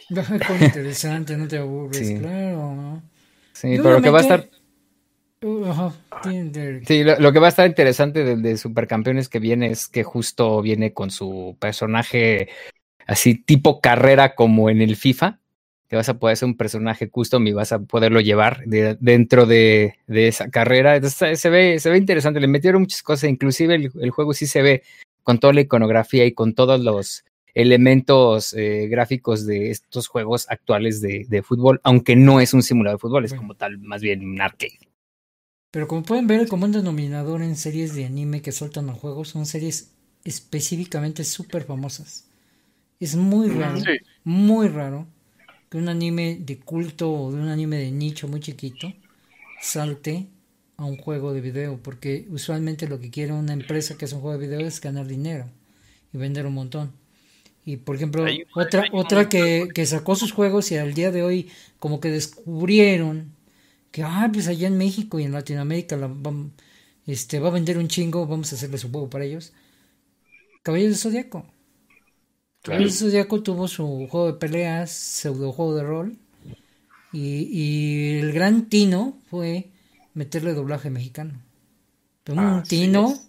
que inclusive hasta yo, que no fan de los caballeros, dijo, "Ven, Matanga, vende para acá. Porque pues, es nostalgia. Pero, pero gente hizo, hizo hasta cartas de agradecimiento, uno, hasta videos de gracias porque cumplieron mis sueños, se ponen a llorar, cumplieron mis sueños, y no sé qué. Y ahora que pues tristemente falleció Jesús Barrero hace algunos años, Eh, la gente le tiene mucho cariño a ese juego porque él lo dobló. Es de uno de los últimos trabajos como Seiya. Como. Entonces, entonces lo ven en Steam, lo compran, lo ven en físico lo compran. O sea, es un, es un juego que todavía el día de hoy vende bien. Entonces, este, pero realmente vuelvo a repetir, son sagas muy, muy específicas que tienen un montón de, de fans en todo el mundo, que es Dragon Ball, Capitán Subasa, que es Supercampeones. Eh, eh, pues ahora sí que eh, Caballeros del Zodiaco, pero no han llegado, por ejemplo, los juegos de Ranma, porque pues, no son buenos juegos. No, No, los de pues- Sailor Moon se quedaron en su nicho en. Japón. El juego de Lane. Que El juego de es- Lane, no, pues nada más tú, güey, te interesaría, güey. o sea. Y, y estaba fuera de mi presupuesto. el- cuando lo encuentro está que en 20 mil yen. Yo Pero- recuerdo haber visto, el, Uf. perdón, ahorita Shalom, antes de que se me olvide, el de Battle Angel Alita, eh, había un juego de PlayStation, me acuerdo que era para el Play 1, y también estaba en japonés, y son de esos juegos que en la vida habían salido de la isla. Se llamaba Gun Martian Memory, Gun Martian Memory, o sea, estaba basado y este en el en el manga, pues, y me acuerdo que era de PlayStation 1, y me llamó mucho la atención porque eh, traía el logo de Van Presto, y en aquel entonces Van Presto traía cantidad de cochinada, pues de, eh, eh, que, de juegos basados en anime que tú decías, pues es Van Presto, mira, es el del antifaz. Digo, ah, pues sabes, es de anime, pues seguro ha de estar chido. Y ya que lo veías y decías, No. Ah. Está bien. No, ahora sí, ya Shalom. No, y, y esas cosas nunca salieron de la isla porque eran realmente juegos malos. Era un juego de nicho que solamente el fan lo iba a comprar porque era el título. Digo, Sí. hasta ahorita como que la gente empieza a exigir un poquito más de calidad. Y por ejemplo, hay un juego muy sí. bueno de Record of Lost War, donde está de Deadlit y es un Metroidvania. Está en Steam. Ey, Está muy ey, está muy bueno, está, Está muy muy, bueno. bueno. Para los que son fans de vieja escuela de Record of Lost War, ahí está. Uno que, que hizo el salto para acá y sí tiene sus fans. Deadlit es un personaje que es súper querido para mucha gente y tiene su juego. Y, pero pues así como que pasó muy, muy underground de este lado del mundo, pero ahí está en Steam y es un Metroidvania, o sea, es, es para ese tipo de, de público, ¿no? Ahora, pero al revés, ahora, que juegos, franquicias, inclusive desconocidas, hagan su salto al anime, eso las beneficia. Porque resulta que salen unas series muy buenas. Que Pues inclusive... Vamos a empezar, por ejemplo, desde los, desde los romances que son, por ejemplo, Amagami SS y SS Plus, que es la telenovela de los jueves, que yo le llamo. Mi telenovela de los jueves. Es una, es una, no- es una novela gráfica. Donde pues, eres el harem, eres el, eres el atractivo, eres el DJ del clan y pues, estás escogiendo mujeres. y mira, ya tronó su cámara a propósito. Sí, ya- ya está. griten. Sí. ¡Ah! No, un momentito, sigo, sigo, ahora- nada más arreglo la cámara. No, no, no, no, no. Si quieren ver a DJ, tienen que entrar en su OnlyFans. OnlyFans. Plan. Y pónganle- Sí, Empiecen ¿verdad? las donaciones ahí en PayPal, OnlyFans por DJ. Administrado por el clan. Administrado por el clan. Ah, Chihuahua, Por ¿desde cuándo? ejemplo, por ejemplo. Pónganle un clic en la campanita. ahí, ahí en los que ahí en el chat dijeron Castlevania, claro. Castlevania, su versión anime de Netflix, fue un parteaguas para mucha gente que no conocía el juego. Obviamente que- estamos hablando de un clásico, sí, clásico, sí, pero la verdad, o sea, no, no, ya al día de hoy hay gente que ha nacido y se desarrolla y todo, y se pregunta quién carajo es, es la familia Vermont, ¿no? Yo no juego, sé de Castlevania por revistas y blogs y youtubers, pero yo nunca me he sentado a jugar un Castlevania. Y se sientan en Netflix a ver una serie, y esa sí es muy buena, muy buena. A pesar de que fue escrita por gringos y animada por japoneses y estudio coreano y estudio de acá y de mole chile de manteca, realmente fue una, Pues, un- muy una buena parte, un parteaguas, era una muy buena serie. Entonces, ¿qué más? O sea, no, no solo, o sea, está Dragon Ah. Quest hizo a Fly por, por pensar así, ¿no? O sea, la- las Valkyria adaptaciones. Chronicles. Valkyria Chronicles, que Chronicles. inclusive hay gente que no le gusta ese género. El género de estrategia turno por turno, de tanquecitos y de tropas. Mejor se sientan a ver el anime y entienden toda la historia. Y hasta le hicieron el estilo del, del engine de Sega, ¿no? O sea, igual, Sí, sí, o sí. sea, la- los eh, Blue Dragon, que es un juego de Xbox 360 muy Blue difícil, muy difícil a la vieja escuela, pero la gente prefiere el anime por, por enterarse de la historia de Blue Dragon, ¿no? Em, ¿Sabes lo que puede decir con el, con el anime de Fantasy Star Online? Porque en el juego, pues está. eh, eh, eh, no, no, eh, es, es estilo de, de explicar una historia de un juego de hace 20 años. Este juego no, no avanza nada en esto. Y el anime, pues también es un anime pues, para, para el fin de semana, para checar y, y ver gente descabezada y todo. Pero te, ejemplo, te ahorras el estar leyendo por 40, 30 O- horas. o- otro título que tuvo una internacionalización pero cañona, lo mencionaba Neme hace rato, Persona. Persona 3 de Movie, personas. Persona 4 Animation, Persona 5 Animation, todas esas historias toman al protagonista del juego, le dicen eres tú. Y tiene una historia. Que no, y la gente empezó a decir, oye, qué buen diseño, oye, la historia está interesante, oye, que la mora macabrona me llama la atención. Ahí está el juego. que la música está buena. Que la música está buena, ahí está. Y, repre- y representaron todo, todo el estilo de la, de la franquicia persona en el anime. Precisamente para la gente que no, no, no tiene la intención de sentarse en un RPG de 100 horas. Pues ahí está el anime de 12 episodios, de 24 episodios. ¿Cuál más? Por ejemplo, Gabriel Remedy, sí. Otro que yo me acuerdo muy bien es Dot Hack, la serie Dot Hack, que comenzó como un proyecto ambicioso por parte de Bandai, de Namco o es de Sega. Era cuando trataban de hacer este, cosas transmedia que era que iban a Exactamente. juegos, Pero anime, primero sacaron el juego y ese juego no pegó. No, sé si en la isla haya pegado, pero en general no pegó porque era de estos géneros medio raros que son, era un pseudo MMO Sí, en donde realmente era falso, o sea, porque era un RPG lineal, pero recreaban un MMO. Eh, y al final no tuvo tanto éxito, pero el anime y las novelas que sacaron, ¡pum! Incluso aquí en América se hicieron muchos fans. O sea, tú veías este fans de, que iban a la TNT y demás buscando mercancía de Dot Hack y les preguntabas Mm. del juego y no sabían nada. O sea, ellos decían, ah, tiene un juego, ¿cuándo va a salir? No, pues ya salieron Mm, ya tres. salieron tres. Sí. Salieron tres y nadie se enteró.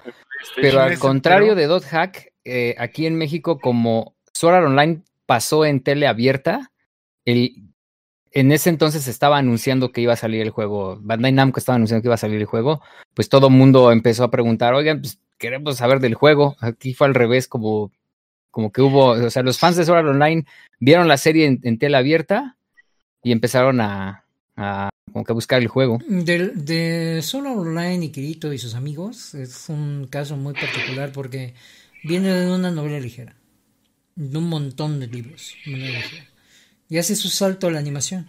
Y no contrataron a un estudio de tres pesos, realmente le metieron muchos millones para hacer una muy buena adaptación y esa levantó todavía más al fandom y de ahí salta juegos, que son juegos del engine de Bandai genérico.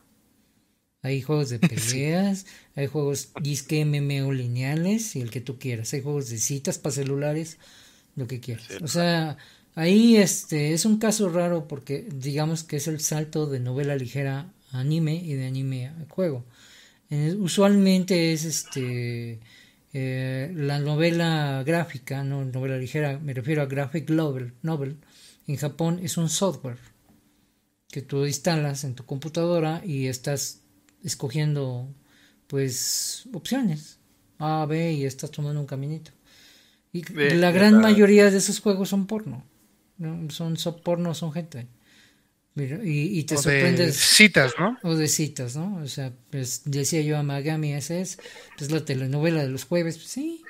Y obviamente en ese juego pues, tú escogías la versión, la versión, ahora me gusta Brunette, ahora me gusta este este mitad británica, mitad japonesa, y ahora me gusta la nadadora, y ahora me gusta la, la OPA, y pues, órale. Pero um, esos juegos hay un montón. Steins Gate es otro que empezó así. Es una, es una novela que se instala en tu computadora y la jugaste así. Y muchos años después sale el anime. El anime es un madrazo en todo el mundo. Y después y alguien ya toma los derechos para traer ese juego tal cual al Play, al Play 3. Y ese es ese- un... esto es- esto es botana porque fuera, fue de estos juegos que, que Microsoft este, pagó, igual que Blue Dragon, Ah, sí, es para, cierto. para tener este un, un juego exclusivo perfectamente japonés para el público japonés que no existe. Y, y bueno, sí hubo suficiente gente para comprar el, el juego, pero vieron pues la aquí no va a salir. Empezó a sacar la, el, salió el, el anime y, y del anime se, se pudo pues llegó a todo lo demás, ¿no? Digo, ya salió versión en PC y, y todo esto.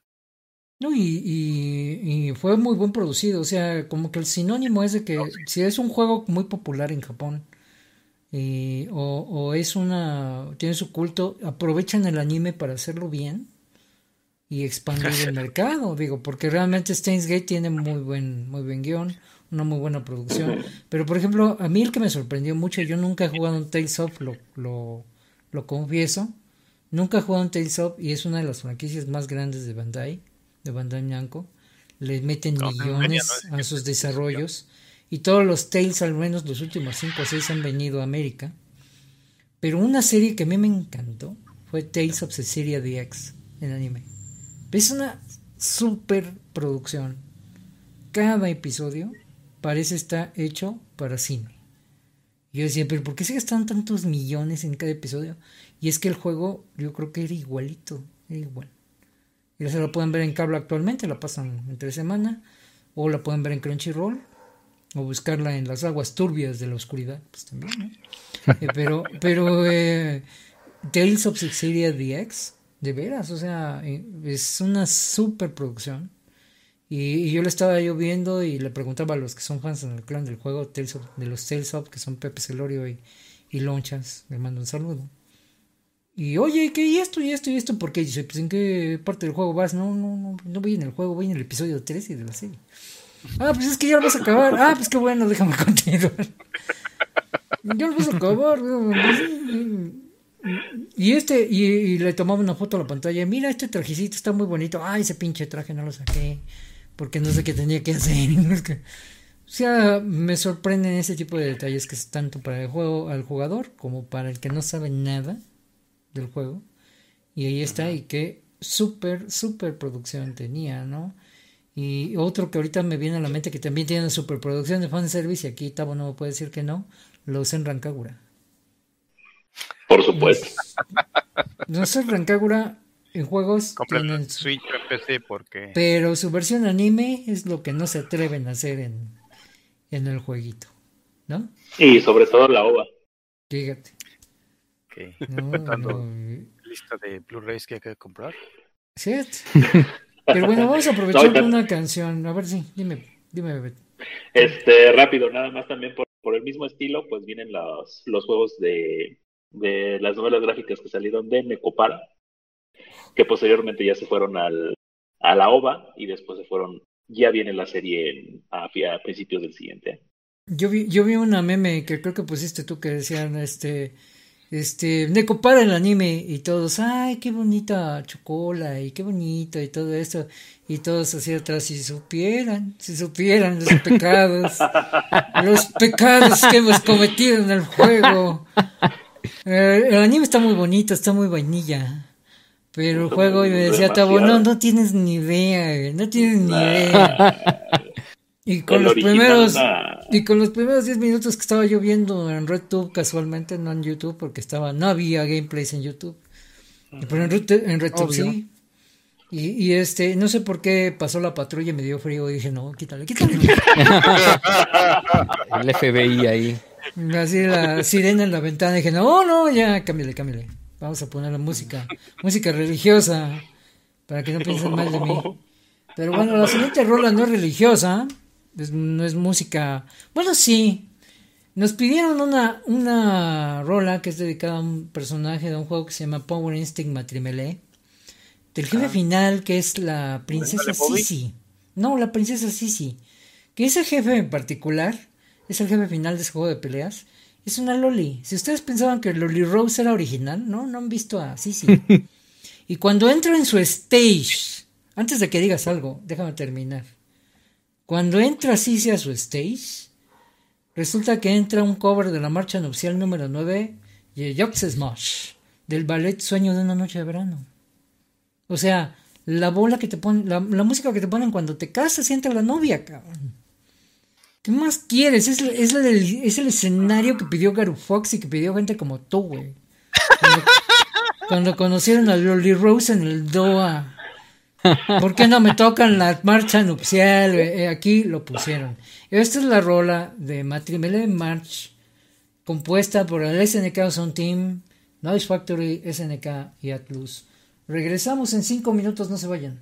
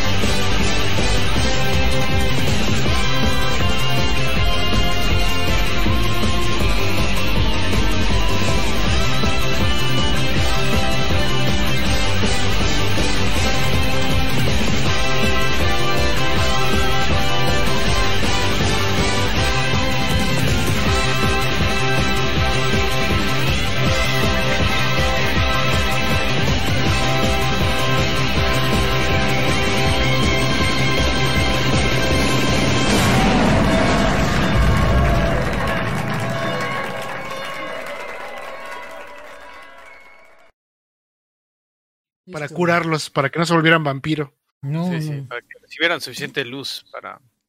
Estamos hablando de Akiva Strip, ya regresamos. De Akiva Strip. Ah, es pero era, pero es un juego de palabras, porque es Akiva Eh, Strip. Trip. Ajá. Déjame hablar. Ajá, No. ajá. Bueno, ya, güey, a ver, Habla. ¿qué querías decir? Defiéndete. No, Defiéndete. nada más quería decir que el, que el diseñador de, de este Matrimony es el mismo de Last Exile y él es especialmente famoso por sus diseños de, de personajes am, infantiles. Dilo tuyo, Eh. güey. ¿Cómo se llama? Dos, dos sílabas. ¿Cómo? No voy a decir nada. Ah, uy, que así está el zócalo, dicen en nuestro. Así está el zócalo, mira. Pero en Bueno, fin, hay muchos, de- hay muchos Ah, títulos, ¿no? pero- Pacha, que dicen en los comentarios que nos Pero pasaron. ese, ese- que ese juego este, era especialmente, como dicen aquí, de, de risitas, este, ¿cómo era? Risitas incómodas. Mm. Yo, el- ¿Cuál? lo- los de Power Instinct. Ah. Eh, la semana pasada que salió Bobby, Bobby Olong, ¿no? Bobby, este, ahora es un, es un señor que ya se naturalizó japonés, es un luchador de MMA que, que su personaje, su persona en, en televisión es la de un extranjero que no habla bien japonés y hace albures y demás inocentemente, ¿no? Este. Que, Y luego, y, y hay gente que lo ha acusado de que no, que es, que es racismo, su humor y todo. Pues, es un señor africano, eh, que es, es el- parte del chiste, ¿no? ¿no? No de que sea africano, sino que es un extranjero. Y como extranjero, obviamente es, es tonto en las costumbres de esta isla sagrada. Y, y, y ha mantenido su personaje así por ya 20, 30 años, ¿no? Una vez de Sí, pura para- me- Hay que recordar que pusimos un rola del juego final de un personaje que está basado en él que se llama igual Bobby. Muchas Sí, pues es personas nos preguntaron, oye, ¿es cierto que a poco está basado en alguien real? Sí. Bobby Olong fue un, un luchador profesional, nació en Nigeria, que llegó a Japón y allá se quedó. Y a, a eso se dedica, dice el niño. Hace chistes en televisión, que bueno, es un trabajo digno y le permite pagar sus cuentas y es tiene su fama y su popularidad. Sí, como se comporta en la televisión es una persona. Tío, él, él habla perfecto japonés, pero se hace güey. Porque es el. Dice ese chiste. güey, porque es parte del chiste. A ver, pero este Pacho, No, nos dicen los comentarios qué más. Ah, los comentarios, bueno, tenemos este eh, nueva eh, persona que acaba de llegar, Susi Mambabarán. Mambabarán, hola Susi. que Ah, hola. viene recomendada también por allá de del canal de, de acá del tío Neme. Sí, que bienvenida, ojalá te la pases bien aquí con toda esta bola de desmadrosos, que como verás, este eh, eh, llegaste en un momento en el que está bastante crítica la situación por Sí, eh, el individuo que tengo aquí al lado. Aquí, aquí está, este, el DJ. ¿Quién? Pero bueno, bienvenida.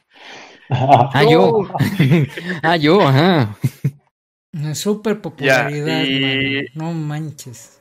Y mencionan, mencionan y evidentemente, sí, estás rompiendo el rating, DJ. Eh, está- pues sí, están hablando de, de títulos de juegos y su anime, y ahorita lo mencionaron. No hemos dicho Pokémon, Digimon, y no sé cuántas madres de Mon. Entonces, mo- Eh, es, Medabot. o sea, Eh, Eso es, Los Medabots, Medabots. también, Medabots. Medabots. Medabots también. eso me hace una Eh, con el tío Lalo, verdad, estamos, digo, no estaría mal si el, ti- de- si el tío Lalo Pokémon le dedica. ¿A quién o qué? ¿Tú? ¿Pero a qué? ¿A los juegos de Pokémon? Ah, sí. Ah, sí. Yo creí que a No, los ya Medabots. Dije, no, los Medabots, no, yo no tengo idea. no soy de Nada más- vicio. Nada más conozco al robot amarillo y ya. No, no conozco ni qué pex. Sé que fueron muy populares, pero no. Está como Zoids, por ejemplo. Zoids que también eran de estos juguetes, videojuego, caricatura y se son muy populares, pero por mí, mira, pasaron de noche y en patines. Bueno, ya tienes ahorita de que con el nuevo juego este de Pokémon que van a sacar de, de celular. que el que anunciaron en la- El ya vas a tener a ver, a ver cómo queda y ya te lo vas a poder presumir. Pero bueno, vamos a continuar ya antes para cerrar. Este, evidentemente en la semana se presentó, eh, mm, hicieron una presentación de Cyberpunk 2077. Este, Cyberpunk. y evidentemente se hizo un anuncio. Va a tener su anime.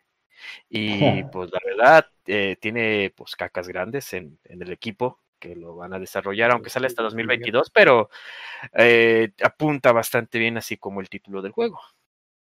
El estudio Trigger, con el director y productor de Kill la Kill, con el, El con chilaquil. el, con el diseño de personajes de Luluco, de Space Patrol Luluco. A ver qué tal hacen. Eh, y producido completamente con los millones de dólares de Netflix, ¿no? Entonces, Nada más. Entonces yo creo que, y de hecho Studio Trigger hace dos semanas había puesto de que vamos, estamos pensando en, en hacer un este, un proyecto otra vez de Kickstarter porque ya no están, ya no hay lana. Y cómo que ya no hay lana, no, ya no la acabamos, no, ya no hay dinero. Y, yo creo que ese Twitter llegó al CEO de, de CD Projekt Red y, Ah, y pues sí, este, y ay, pobrecito, ah, pero yo soy fan de Kill la Kill, hay que hacer anime con estos güeyes. ah. Y que sea con Netflix, Netflix, yo le entro y estos cohetes casi, aleluya. Porque ahorita no hay nada, o sea, no, no hay diseño, no hay un mostrario de, ah, mira, así saben ser los personajes. No, eh, no. Yo creo que apenas por eso Nada salió más el CEO. está el, Sí, o sea, nada más el anuncio, porque salió el CEO, el arte, ¿no? productor, El arte. y el el, key art. logo, ajá, el key art, Ajá, el el logo. PR y- del logo.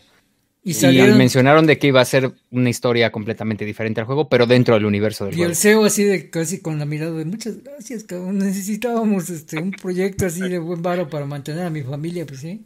Que bueno, güey, Sí, no es- me quejo, ¿eh? No me quejo. cuates como que cargan el, el caché y, y la misma maldición de Gainax, ¿no? Son de ahí, güey. Pues, ¿Tú crees que aprendieron a administrar? Pues creo que no, güey. Que, que es, es como, como si fueran un, un maratonista que se pone a correr desde el principio. Esos cuates siempre le, le apuestan todo y se avientan completo a la pared a, a lo que vaya a pegar y lo que vaya a destruir, lo que vayan a hacer, lo que vayan a mostrar. Si sobreviven a- al, al último proyecto, pues a todo dar. Pero ca- casi cada cosa que han hecho los han dejado al, al, al rastre de la quiebra. Eh, Kill la Kill fue popular en, en fuera de Japón. Aquí quedó como algo como con un la gente no le no le agarró mucho al, al chiste que me quedé pues, que estoy haciendo un meme o qué. Algo así. Pero No, síguele, síguele, pues es que síguele. sigue hablando porque Ah, pues, ah, ok. yo estoy cantando. Don't Lose Your Way de, Don't Lose Your Way. Estoy ambientando tu, Estás tu ambientando. discurso de Trigger. No, pero es que te digo, cada cosa que, voy a que, llorar. que hacen va, va a tener una ¿Estás asegurado que va a haber una animación genial? que vaya a ser una historia genial, es, eso depende también de los gustos. La última que hicieron fue BNA y como que a mí me está aburriendo muchísimo. Pero, pero tiene para todos, ¿no? Tiene para los lolis con Little Witch Academia, que también ya sacaron su juego hace poco. Y Little Witch Academia también fue así un, un proyectazo de Kickstarter, porque no había dinero para hacerlo y los fans pagaron para que saliera. Entonces sí, este, pues Trigger cuando, como cuando tiene como el agua hasta el cuello y, y necesita varo, hace cosas increíbles. Cuando tiene dinero hace cosas X. Eh, pero eh, en este caso por eso el anuncio que hizo Cyberpunk de darles a ellos una licencia para que hagan el anime, el anime y en una historia completamente distinta a la que el juego va a abordar, que no sabemos cuál es, pero eh, porque el juego sale hasta noviembre. Eh, pues da, da como que el hype, ¿no? Para que pueda empezar y pues no sabremos de eso hasta dentro de dos años. Pero esto ayuda a que pues venga Cyberpunk al escenario, que para los que somos fans del estudio, estudio CD Projekt Red, es un estudio muy bueno de videojuegos que se encargó, entre muchas otras cosas, en traer una, una versión de la historia de Geralt de Rivia llamado The Witcher. Y sacó tres juegos, cada uno superó el anterior por rango sobrado. The Witcher 1, Witcher 2, Assassin's Kings y Witcher 3 The Wild Hunt. Y estos juegos realmente, o sea, hicieron un redefinieron el género que estaban, o sea, el RPG. Y llegó un momento en que todos esperábamos un Witcher 4 y estos cuates dijeron, no, ya no queremos hacer Witcher 4. Aunque hay historias que se prestan a hacer un Witcher 4, pero no lo vamos a hacer nosotros. Eh, queremos hacer algo completamente nuevo. ¿Y que somos fans? Y eso fue hace 10 años, 9 años. Nosotros somos fans de un juego RPG de tablero que se llama Cyberpunk 2077. Y agarraron al autor de ese juego de tablero y se lo llevaron a Polonia con todos los gastos pagados, que era un cuate que también igual estaba como que vendiendo sus juegos de cajita de cereal en las esquinas para sobrevivir y, de repente le caen estos cuates y le dicen, oye, queremos hacer un juego tuyo. Ay, ¿a poco sí conoces mi juego? Y el autor lo dijo, dice, cuando estos güeyes empezaron a hablar, hablaban de madres que yo ya no me acordaba. O sea, estos güeyes sabían madres que yo tuve que regresar a los libros de RPG que hice y, ay, de veras esto. O sea, sabían más del juego que yo.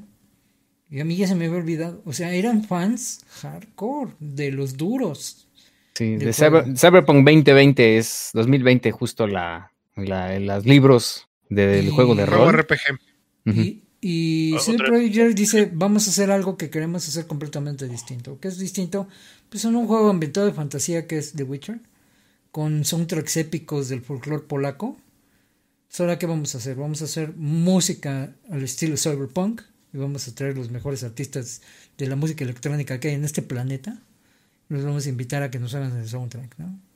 Y, estamos haciendo el juego de cero y nos vamos a tardar los años que nos tenemos que tardar, porque no somos eh, otra empresa, hables de mm, Electronic Arts, mm, que tengo que cumplir mi mercado, tengo que cumplir mi, mi, mi, mi calendario de que esté terminado, no tú sales tal fecha, güey, y te chingas, ¿no?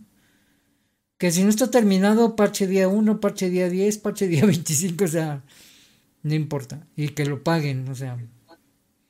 Eh, eh, CD Projekt no es así. O sea, CD Projekt no, le hace, no le da frío anunciar que creen, lo vamos a retrasar porque lo vamos a mejorar. Y, y así ha sido ya dos veces. Dijeron primero para septiembre, no es cierto, dijeron primero para julio lo mandan a septiembre, no, en abril, después lo mandan a septiembre y lo mandan a noviembre. Pero como estaban esta semana, nos ha dejado pensando que diablos de cabrón se ve. O sea, hay, hay cosas que no puedes creer tanto que ocurre. Y, y, dice, está corriendo con consolas actuales, no está corriendo en la Super Master Race PC, ni está corriendo en el Play 5 prototipo, ni está corriendo en el Xbox One prototipo. Está corriendo en consolas actuales. ¿Y qué crees? Cuando salga la nueva generación de consolas, ni te vamos a cobrar. Te pasas, gratis. Tu upgrade es gratis y va a correr más chido ahí. Pero si estás en el Play 4 y si estás en el Xbox One, vas a jugarlo como debe de ser. Bien chingón. Esas son las cosas que hacen que haya hype. Y del bueno, del altísimo, ¿no? ¿Cómo, viste, ¿Cómo vieron el trailer? Pues mira, antes de continuar con el trailer, yo nomás quiero decir el hype anterior a todo esto. Sí, ya sé. Nadie, nadie se lo esperaba. Keanu Reeves. Ah, claro. personajes del juego. O sea, eso fue así como que ¡wow! Así como que. Rompió paradigmas rompió paradigmas. O sea, cuando anunciaron el tráiler pasado, en el que se veía y todo el personaje, ya que se lo madrean, y, llega el personaje de Keanu Reeves, pero tú no lo ubicas porque pues trae los lentes oscuros y todo, y ya que se los quita y dices, y sale allí en el escenario, ay, todos así de, ¡ah! o sea, eso fue así como que, no, ya de ahí para acá pues, está, todo lo que sale de Cyberpunk va para arriba, para arriba, para arriba, para arriba, para arriba, para arriba. Y esto último que mencionaron, o sea, que demostraron, yo también así como que, no, incluso en el, en el, estuve dándole seguimiento a muchas cosas en el, en el Twitter, de todas las cosas que va a poder tener de, de customización del personaje. O sea, realmente para bastante, o sea, y esta cosa no miento, yo creo que vamos a estar dos años así seguidos jugándolo porque no, o sea, y si trae DLCs y, y trae, no, o sea, esta cosa apunta bastante, bastante pesado. Sí, lo sé. que tienen este, lo que llevamos con, con el Witcher, ¿no? Que tengo que terminar de jugar. Pero estos juegos son hechos para, para años, ¿no? Aun cuando sea un, un juego de, aun si fuera un juego de single player, este, el mundo está enorme, el puedes seguir disfrutando, ellos van a seguir apoyando su propio juego, están viendo la cosa no a la, no a lo que van a ganar ahorita, sino a lo que van a estar ganando por siempre, ¿no? Digo, Witcher 3 sigue, se sigue vendiendo ahorita, Uh. cinco, seis años que salió. Cada, cada versión que, que sale es, es una mejora. Y, y podemos esperar de esto. Y, y lo mejor de, de esto es de que, así como Witcher agarró lo que era toda esta fantasía polaca que nadie sabía, conocía fuera de, de Rusia y Polonia. de este ah, y, y ahora dio, dio a que se, más gente leyera los libros, que haya traducción oficial de varios a la, a la serie de, de Netflix, que tendrá sus altos y sus bajos, pero pues ahora también ya le dio mucho más este Exposición. exposición. En, en este asunto de Cyberpunk, a- un juego súper oscuro RPG, digo, en México dudo que alguien lo hayamos podido jugar, eh, pero le da a todos los etos que, eh, así como, como Pacha nació en los 70s del 1800 o algo, este, para, para la raza que, que crecimos en los 90s como, como adolescentes y demás, nos estaba pegando Ah. justamente el tiempo de, de varios cambios en el mundo, ¿no? Y, y con, con el nuevo género.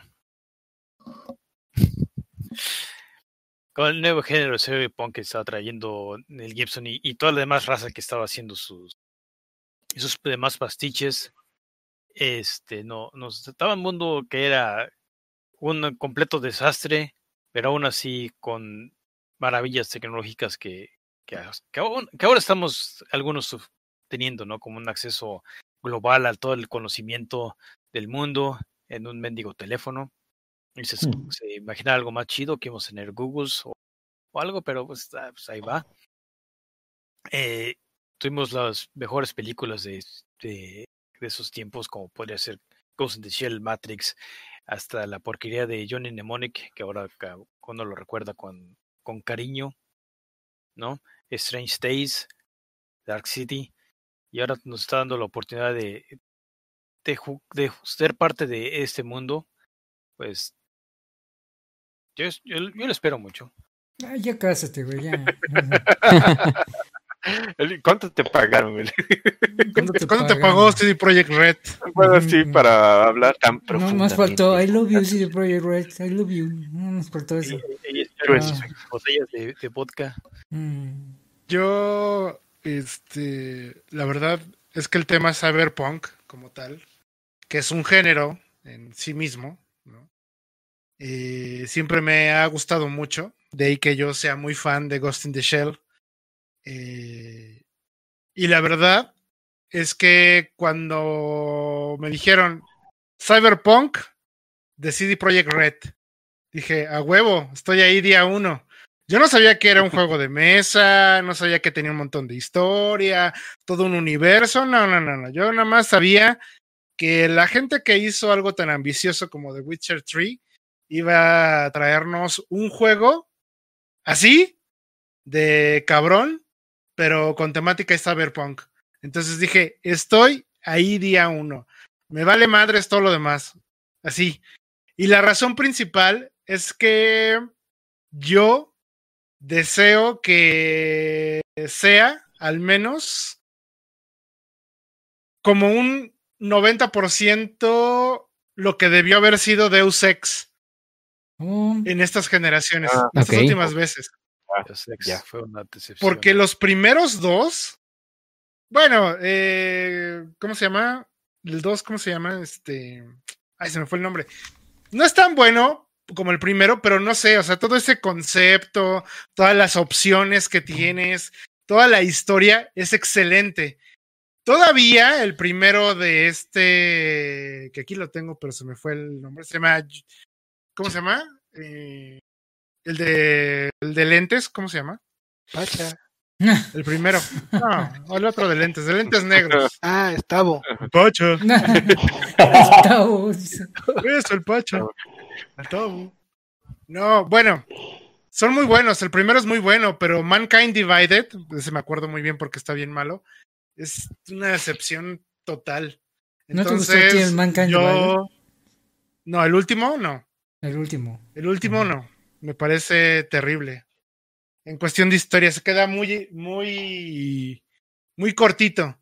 Porque el plan de Square era expandir Deus Ex como por capítulos. De hecho, el, así queda. Queda el problema resuelto a medias. Porque al final del día eh, querían meterle más DLC y querían crear como, como en ese tiempo estaba muy de moda estar metiendo capítulo por capítulo por capítulo, querían hacer eso y al final pues no, no sucedió y quedó un título bien, a mi punto de vista, al nombre de Deus Ex, mediocre. Entonces yo espero que con CD Projekt Red, que mira, se vayan ¿Y, hasta el cielo. ¿Y qué opinaste tema. del Human Revolution? Que fue el anterior. Ah, ese sí me gustó y por eso les digo, ese todavía también era muy, muy bueno. Tenía todo ese concepto. Yo espero que CD Projekt Red rescate todo ese tema y lo haga todavía mucho mejor, al doble o al triple. De hecho, Tal sí vez Estoy japeando mucho, pero, No, pero fíjate, sí. yo, yo coincido ahí de que iba yo a mencionar precisamente eso de que para mí el mejor RPG Cyberpunk que existe, ah, porque todavía suponemos que Cyberpunk 2077 va a ser un breaking point, un parteaguas, pero pues hasta que salga, ¿no? Hay que ser fríos. Pero ahorita el mejor RPG Cyberpunk que existe para mí es el Deus Ex Human Revolution. Sí. Y realmente, ¿por qué? Por, por la historia de Adam Jensen, por el gameplay que tiene, Esa, las, las opciones que, que te ofrece de si tú quieres ser este usar la tecnología para hacer stealth completamente, lo puedes hacer. Es más, no necesitas matar jefes. Si- Puedes si- hablarles. puedes hablarles. Y, Mm, más o menos, eso fue ya hasta la Ajá. última versión del juego. Pero, pero ahí está, digo, ya fue el Sí. último parche que digamos que se prestaba a eso y ellos hicieron ese tipo de, de modificación, ¿no? De no resolver todo a balazos y madrazos, ¿no? O sea, o puede ser completamente, ajá, puede ser completamente Remy. De tráeme mi- mientras más grande el rifle mejor, o sea. Y vamos a romper paredes y vamos a ponchar bolas de básquet y etcétera, ¿no? O sea, pero la historia en sí es tremendamente buena. Tremendamente buena. Y, y lo bueno es de que podías tener como tres o cuatro experiencias diferentes por las opciones que te daba. Y eso espero yo de Cyberpunk. Entonces eso sí, espero mucho de este, realmente a mí, mi, mi top ahorita en Cyberpunk tipo RPG es ese, Deus Ex Human Revolution. El Mankind Divided a mí me causó un retortijón muy feo por, por todo lo que traicionaron y dejaron atrás. En lugar de hacer evolución, se fueron para atrás. O sea, mm, y eso a mí me dio mucho, mucho retortijón, para no decir me dio coraje, ¿no? Pero, este... Ah, Pero está- Human Revolution no. Human Revolution no. Es un. A mí me parece un masterpiece. Ahora, pues viene la. Viene la pelota con. Con Projekt Red. Y viene pues, Cyberpunk 2077. El Cyberpunk es un, un género literario que no es para todos. Es, como muy es un género muy cruel. Es un género muy. em, ¿Cómo decir? Em, pues un ¿Crudo? arquetipo crudo de violencia que probablemente no sea para todos. Pero punk. pero em, precisamente por se tiene que abordar de una forma muy inteligente. Y ahí es en donde depende mucho del, del, del escritor del juego. Y eso este Human Revolution sí lo tuvo. O sea tuvo un escritor buenísimo, que abordó ese tipo de historias tremendamente contradictorias, tremendamente, eh, ¿cómo decir?, eh, iconoclastas, para llamar así, que destruyen símbolos, destruyen la democracia, destruyen la sociedad, la utopía tecnológica que viven, este, hablan sin tapujos de lo que es un, tráfico de órganos, lo que se cuestiona la, eh, la pérdida de la humanidad por tanto implante. O sea, realmente el ser humano está conservando su esencia como, como ser biológico avanzado o se está perdiendo con cada pinche implante que se están poniendo, ¿no? O sea, ya no son seres humanos, o sí o no. Todo eso lo aborda el cyberpunk de una forma muy directa y casi casi el espectador o el lector no le da chance de ser muy em, analítico en ese sentido. Por eso los juegos este, tienen que tener un escritor muy, muy bueno. Y Human Revolution lo tuvo. Y CD Red tiene a varios cabrones ahí que hacen eso con The Witcher. O sea, tú lees The Witcher y es otra cosa. Tiene sus fans. Pero, pero el juego per se está muy bien hecho. Y, y, no se metió en broncas de que si Gerard le gustan hombres y mujeres, que si ve rojito en la noche y azulito en el día, o sea, no, realmente no. Eh, por eso mucha gente, entre ellos yo, le tengo mucha fe hacer Project Red, de qué vaya a ser en septiembre, ¿no? Eh, tengo entendido que ya invitó a muchos influencers, gente que tiene medio millón de suscriptores para arriba, a sus instalaciones en Polonia para que jugaran y opinaran en sus canales y opinaran con ellos cómo va el gameplay. Dejen la historia, o sea, gameplay, que eso es ahorita lo que ellos están puliendo. Y hasta ahorita todos los youtubers que he visto que hablan de esa visita dicen el gameplay está fenomenal. Está fenomenal. Sí, se les cayeron los calzones. Y eso es el primer punto que todo gamer tenemos que ver, ¿no? Tenemos que ver eso, el gameplay. Porque puede ser una gran historia, pero si se juega horrible, pues se pierde el encanto. Y ellos dijeron, lo jugamos en una consola. No había un demo de versión PC. Y van a requerir una PC muy cabrona para correrlo al máximo. Pero se va a poder jugar muy bien. Con gráficos medios y con, con tarjetas de gama media y gama alta. Pero este, el que quiera jugarlo en PC a todo lo que da va a tener que invertirle una la nota, pues la nota para, para tenerlo en 4K arriba de 60 cuadros, ¿sí? Y en gráficos ultra, pero se juega en Xbox One y se juega en Play 4, perfecto. Dice, se juega perfecto. No hay drop frames, no hay cajas de colección invisibles, no hay nalgas magnéticas, no hay Nada de eso. Dice, el juego es tremendamente optimizado y dicen estas cosas que todavía lo están optimizando más. Entonces, todos los youtubers, sin excepción, han dicho eso. Dicen, este, este, este juego va a partir madres en noviembre. Yo me quedé de, no puede ser que, que estos güeyes han dicho, no, no va a salir a la venta. Dice, lo pueden sacar así y nadie se quedaría. Dice, pero ellos dicen, no, lo tenemos que pulir más, tiene, tiene que correr mejor. Y por eso pedimos dos meses más, ¿no? No septiembre ahora, va a ser noviembre. Pero sí, este, yo le tengo mucha fe. Yo le tengo mucha fe y ojalá pueda yo tenerlo en noviembre cuando sale para que pues, lo comentemos por acá, ¿no? Pues todos lo vamos a tener, yo creo. Sí, yo creo que todos. Y una cosa que denoto también del juego es la música que va a tener. Ya anunciaron varios de los artistas que van a estar participando haciendo el, el soundtrack. Ron de Jewels, bueno, Ron de Jewels ha hecho música hasta para Gears of War, ¿no?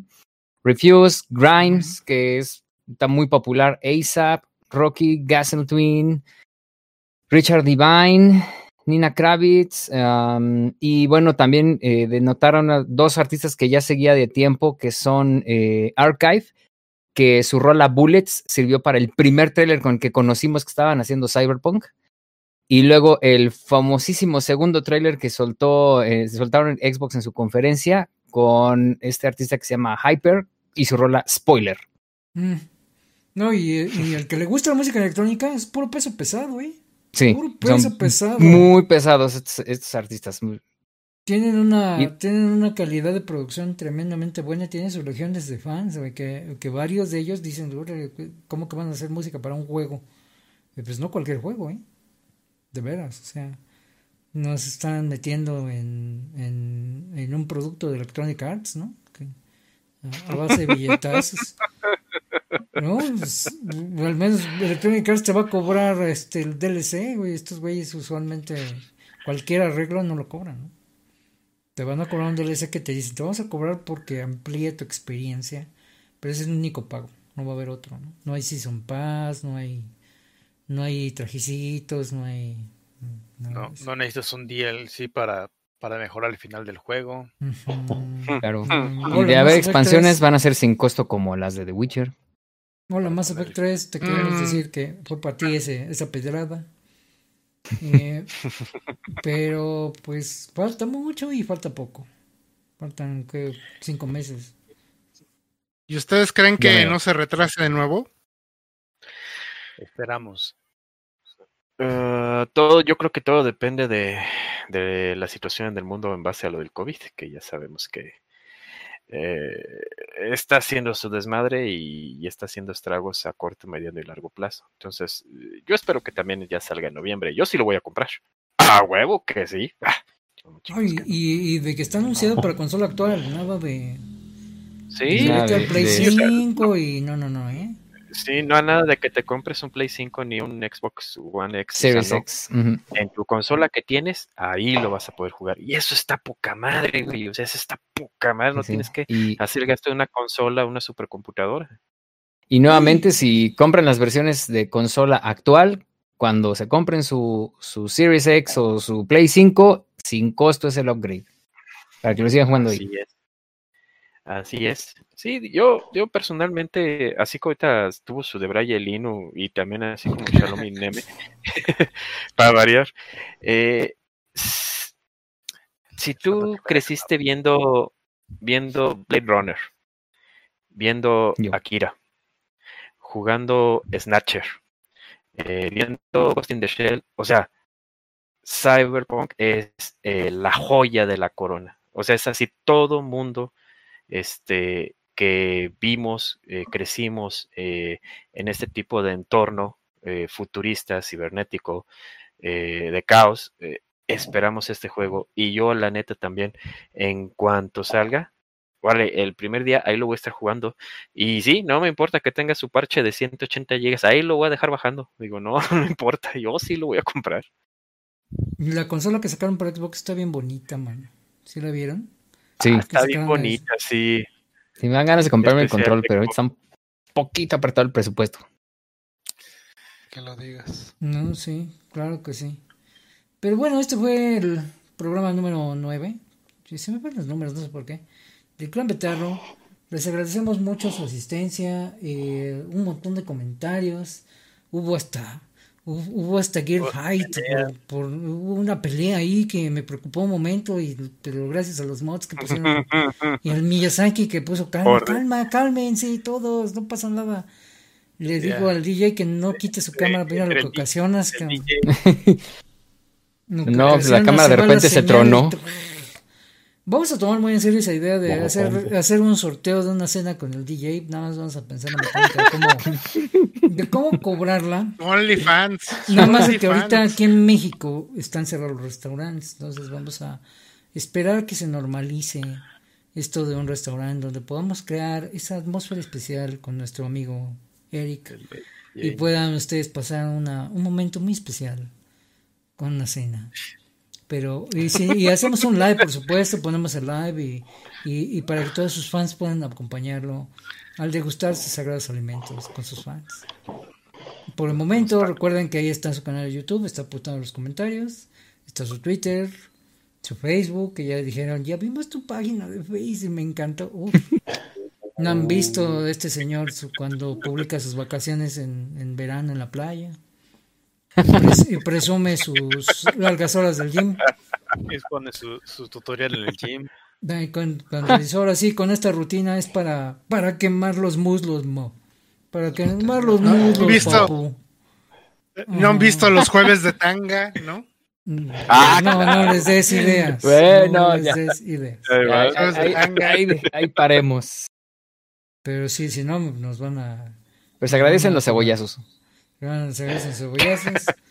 Pero este fue el Clan Betarro. Los vamos a dejar con una última canción que también fue petición la semana pasada. Este fue de nuestro amigo Chingue, que pidió la de Fight Like a Tiger, pelea como un tigre.